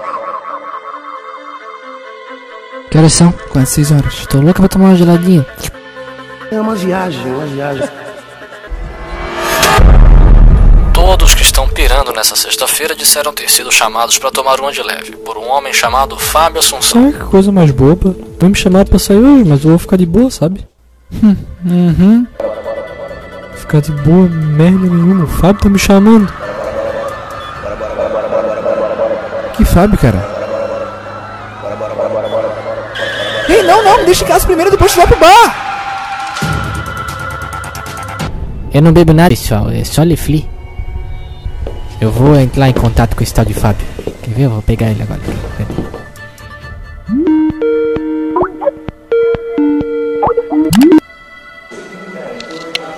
Bora, bora, bora, bora, bora,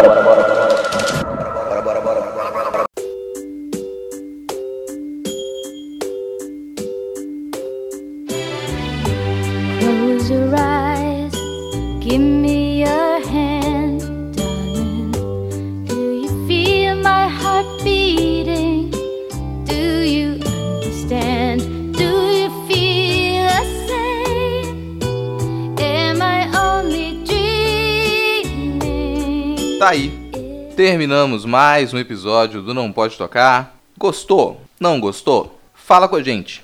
A gente quer a sua participação. Você pode entrar em contato com o tio e pelo Twitter, pelo arroba não pode tocar. Lembra que o D de pode é mudo. Você pode procurar a gente também nos nossos perfis pessoais que estão linkados na descrição do episódio. Ou, se você quiser mandar uma mensagem mais longa ou até um áudio pra gente, você pode enviar para o e-mail não pode tocar gmail.com, sempre com o D de pod mudo. Não, lembrando que agora o tio é um, um cachorro influencer, então ele também está no Instagram. Lembre de procurar ele lá. E não se esqueça de avaliar a gente no iTunes ou no seu agregador. Indica para os seus amigos, no grupo da família. Você pode encontrar a gente no Spotify, em todos os agregadores de podcast, ouvir no site Nota Manuscrita, assinar por e-mail. Então, são várias formas de você ouvir a gente, então não tem desculpa. E aproveitem e acesse o notamanuscrita.com, porque lá, além do nosso podcast, você também encontra outras produções do pessoal daqui, é, textos, são contos, trabalhos de arte, enfim, tem um monte de coisa legal lá para você olhar. Eu quero agradecer novamente aos queridos Rafael, Bia e Glennis pela participação, por ficar com a gente gravando até altas horas. Tudo que a gente comentou vai estar linkado aqui na postagem desse episódio, cada uma das citações e recomendações. E a gente está chegando no final da nossa primeira temporada. Provavelmente daqui a mais uns dois episódios oficiais a gente termina essa temporada com o encerramento do nosso audiodrama inicial. A gente já começou a planejar a segunda temporada do Não Pode Tocar, então a gente continua pelo ano de 2019, apesar de produzir podcast dá um trabalho danado. E é claro, a gente faz isso, a gente não vai deixar de fazer isso de graça. Mas caso você ouvinte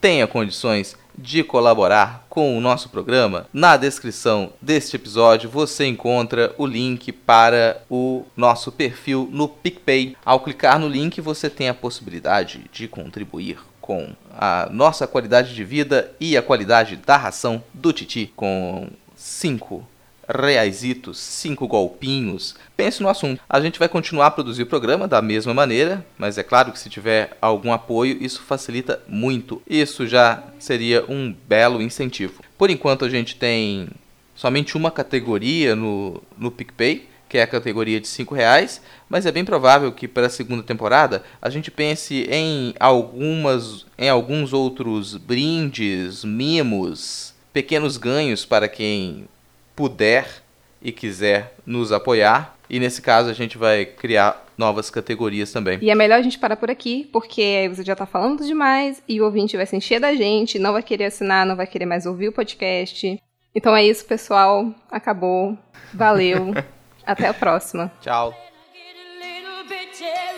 And then I see the look in your eyes.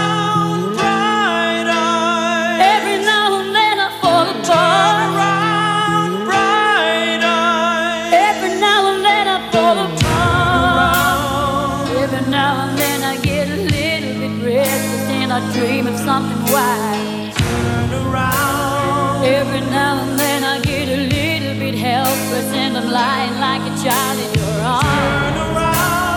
Every now and then I É, nesse sentido, a pauta, ela tá, apesar dela estar longa, a minha ideia não era necessariamente passar todo o roteiro do filme que a gente separou aqui e é o que deixa essa, o que faz essas 10 páginas no fim das contas, né? É que uma pauta de 10 Então páginas aí, ficar maluco, é porra. É. Não, isso aqui é só pra, pra, pra relembrar também. Ele tá a a constrangido. primeira vez. Ai. Pô, mas assim, eu tinha feito a pauta e aos poucos o negócio foi crescendo. Eu falei, porra, que merda, bicho. Eu tava imaginando que eu ia colocar só uns tópicos aqui, ia ficar uma parada super informal. Quando eu vi agora. Era um artigo acadêmico. Era o argumento. Tinha nota de rodapé agora, eu tava olhando aqui. É.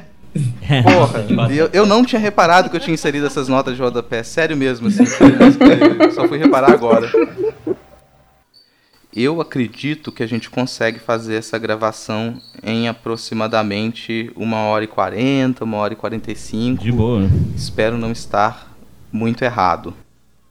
É, gente, por favor, cotem o Rodrigo.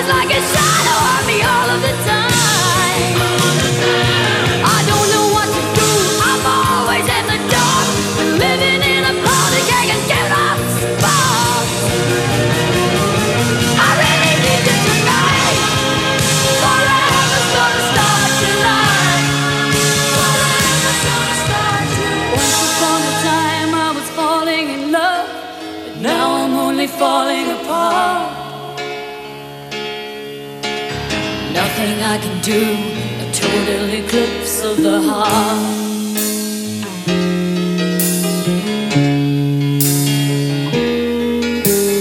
Once upon a time there was light in my life, but now there's only love in the dark. Nothing I can say, a total eclipse of the heart. A total eclipse of the heart.